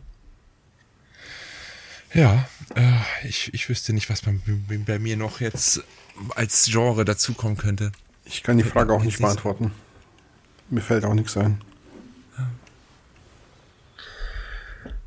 Okay, nee, ja, dann okay. machen wir. Dann ist das die letzte Frage für heute. Jetzt haben wir das durchaus noch geschafft, ähm, weil wir ja einmal ausfallen lassen im Januar. gibt ihr kriegt es jetzt dann für die letzte Folge im Jahr 2023 einfach in doppelter Länge. Ihr könnt es so machen, dass ihr einfach alles zwei Stunden durchhört und dann sagt, scheiße, jetzt äh, vier Wochen lang kein Controller-Poesie. Oder ihr teilt es euch ähm, ein. Oder ihr teilt es euch ein. Oder ihr hört es auch mehrfach. Das ist auch ganz das cool. Das wäre super, das, ja. Äh, bringt uns sehr, sehr viel. Wir müssen uns natürlich bei euch ähm, ganz, ganz, ganz groß bedanken für eure Bewertungen. Wir sind bei den einzelnen, ich habe gestern mal geschaut, äh, bei den einzelnen ähm, Podcasts Anbietern, sage ich mal, Spotify und Apple Music und Co. super gut bewertet. Das äh, ist mega geil. Vielen, vielen Dank für jeden einzelnen von euch, der da die fünf Sterne teilt. Äh, wenn ihr es noch nicht gemacht habt, dann haut die Tasten. Ähm, es bringt uns sehr viel weiter. Und ähm, so viel von mir. Vielleicht habt ihr noch das was. Das wäre ein schönes nachträgliches Weihnachtsgeschenk. Oh. So eine, so eine Fünf-Sterne-Bewertung. Cool. Oh ja, stimmt. Ja, ich schließe mich an. ähm, Qualitätscontent wieder hier. Äh, ja, okay, also vielen, vielen Dank. Äh, jetzt von unserer Seite sind wir schon eigentlich im neuen Jahr. Wir sind am 31. Nee, wenn ihr das Guten hier hört. Ja. Genau. Wann, wann geht die Folge? Wenn du sie um 22 Uhr online stellst, ne, am Sonntag, dann sind wir jetzt in, in drei Minuten. Nein, okay. Ja, guten Rutsch ins neue Jahr. Wir hören uns. Macht es gut und tschüss. tschüss.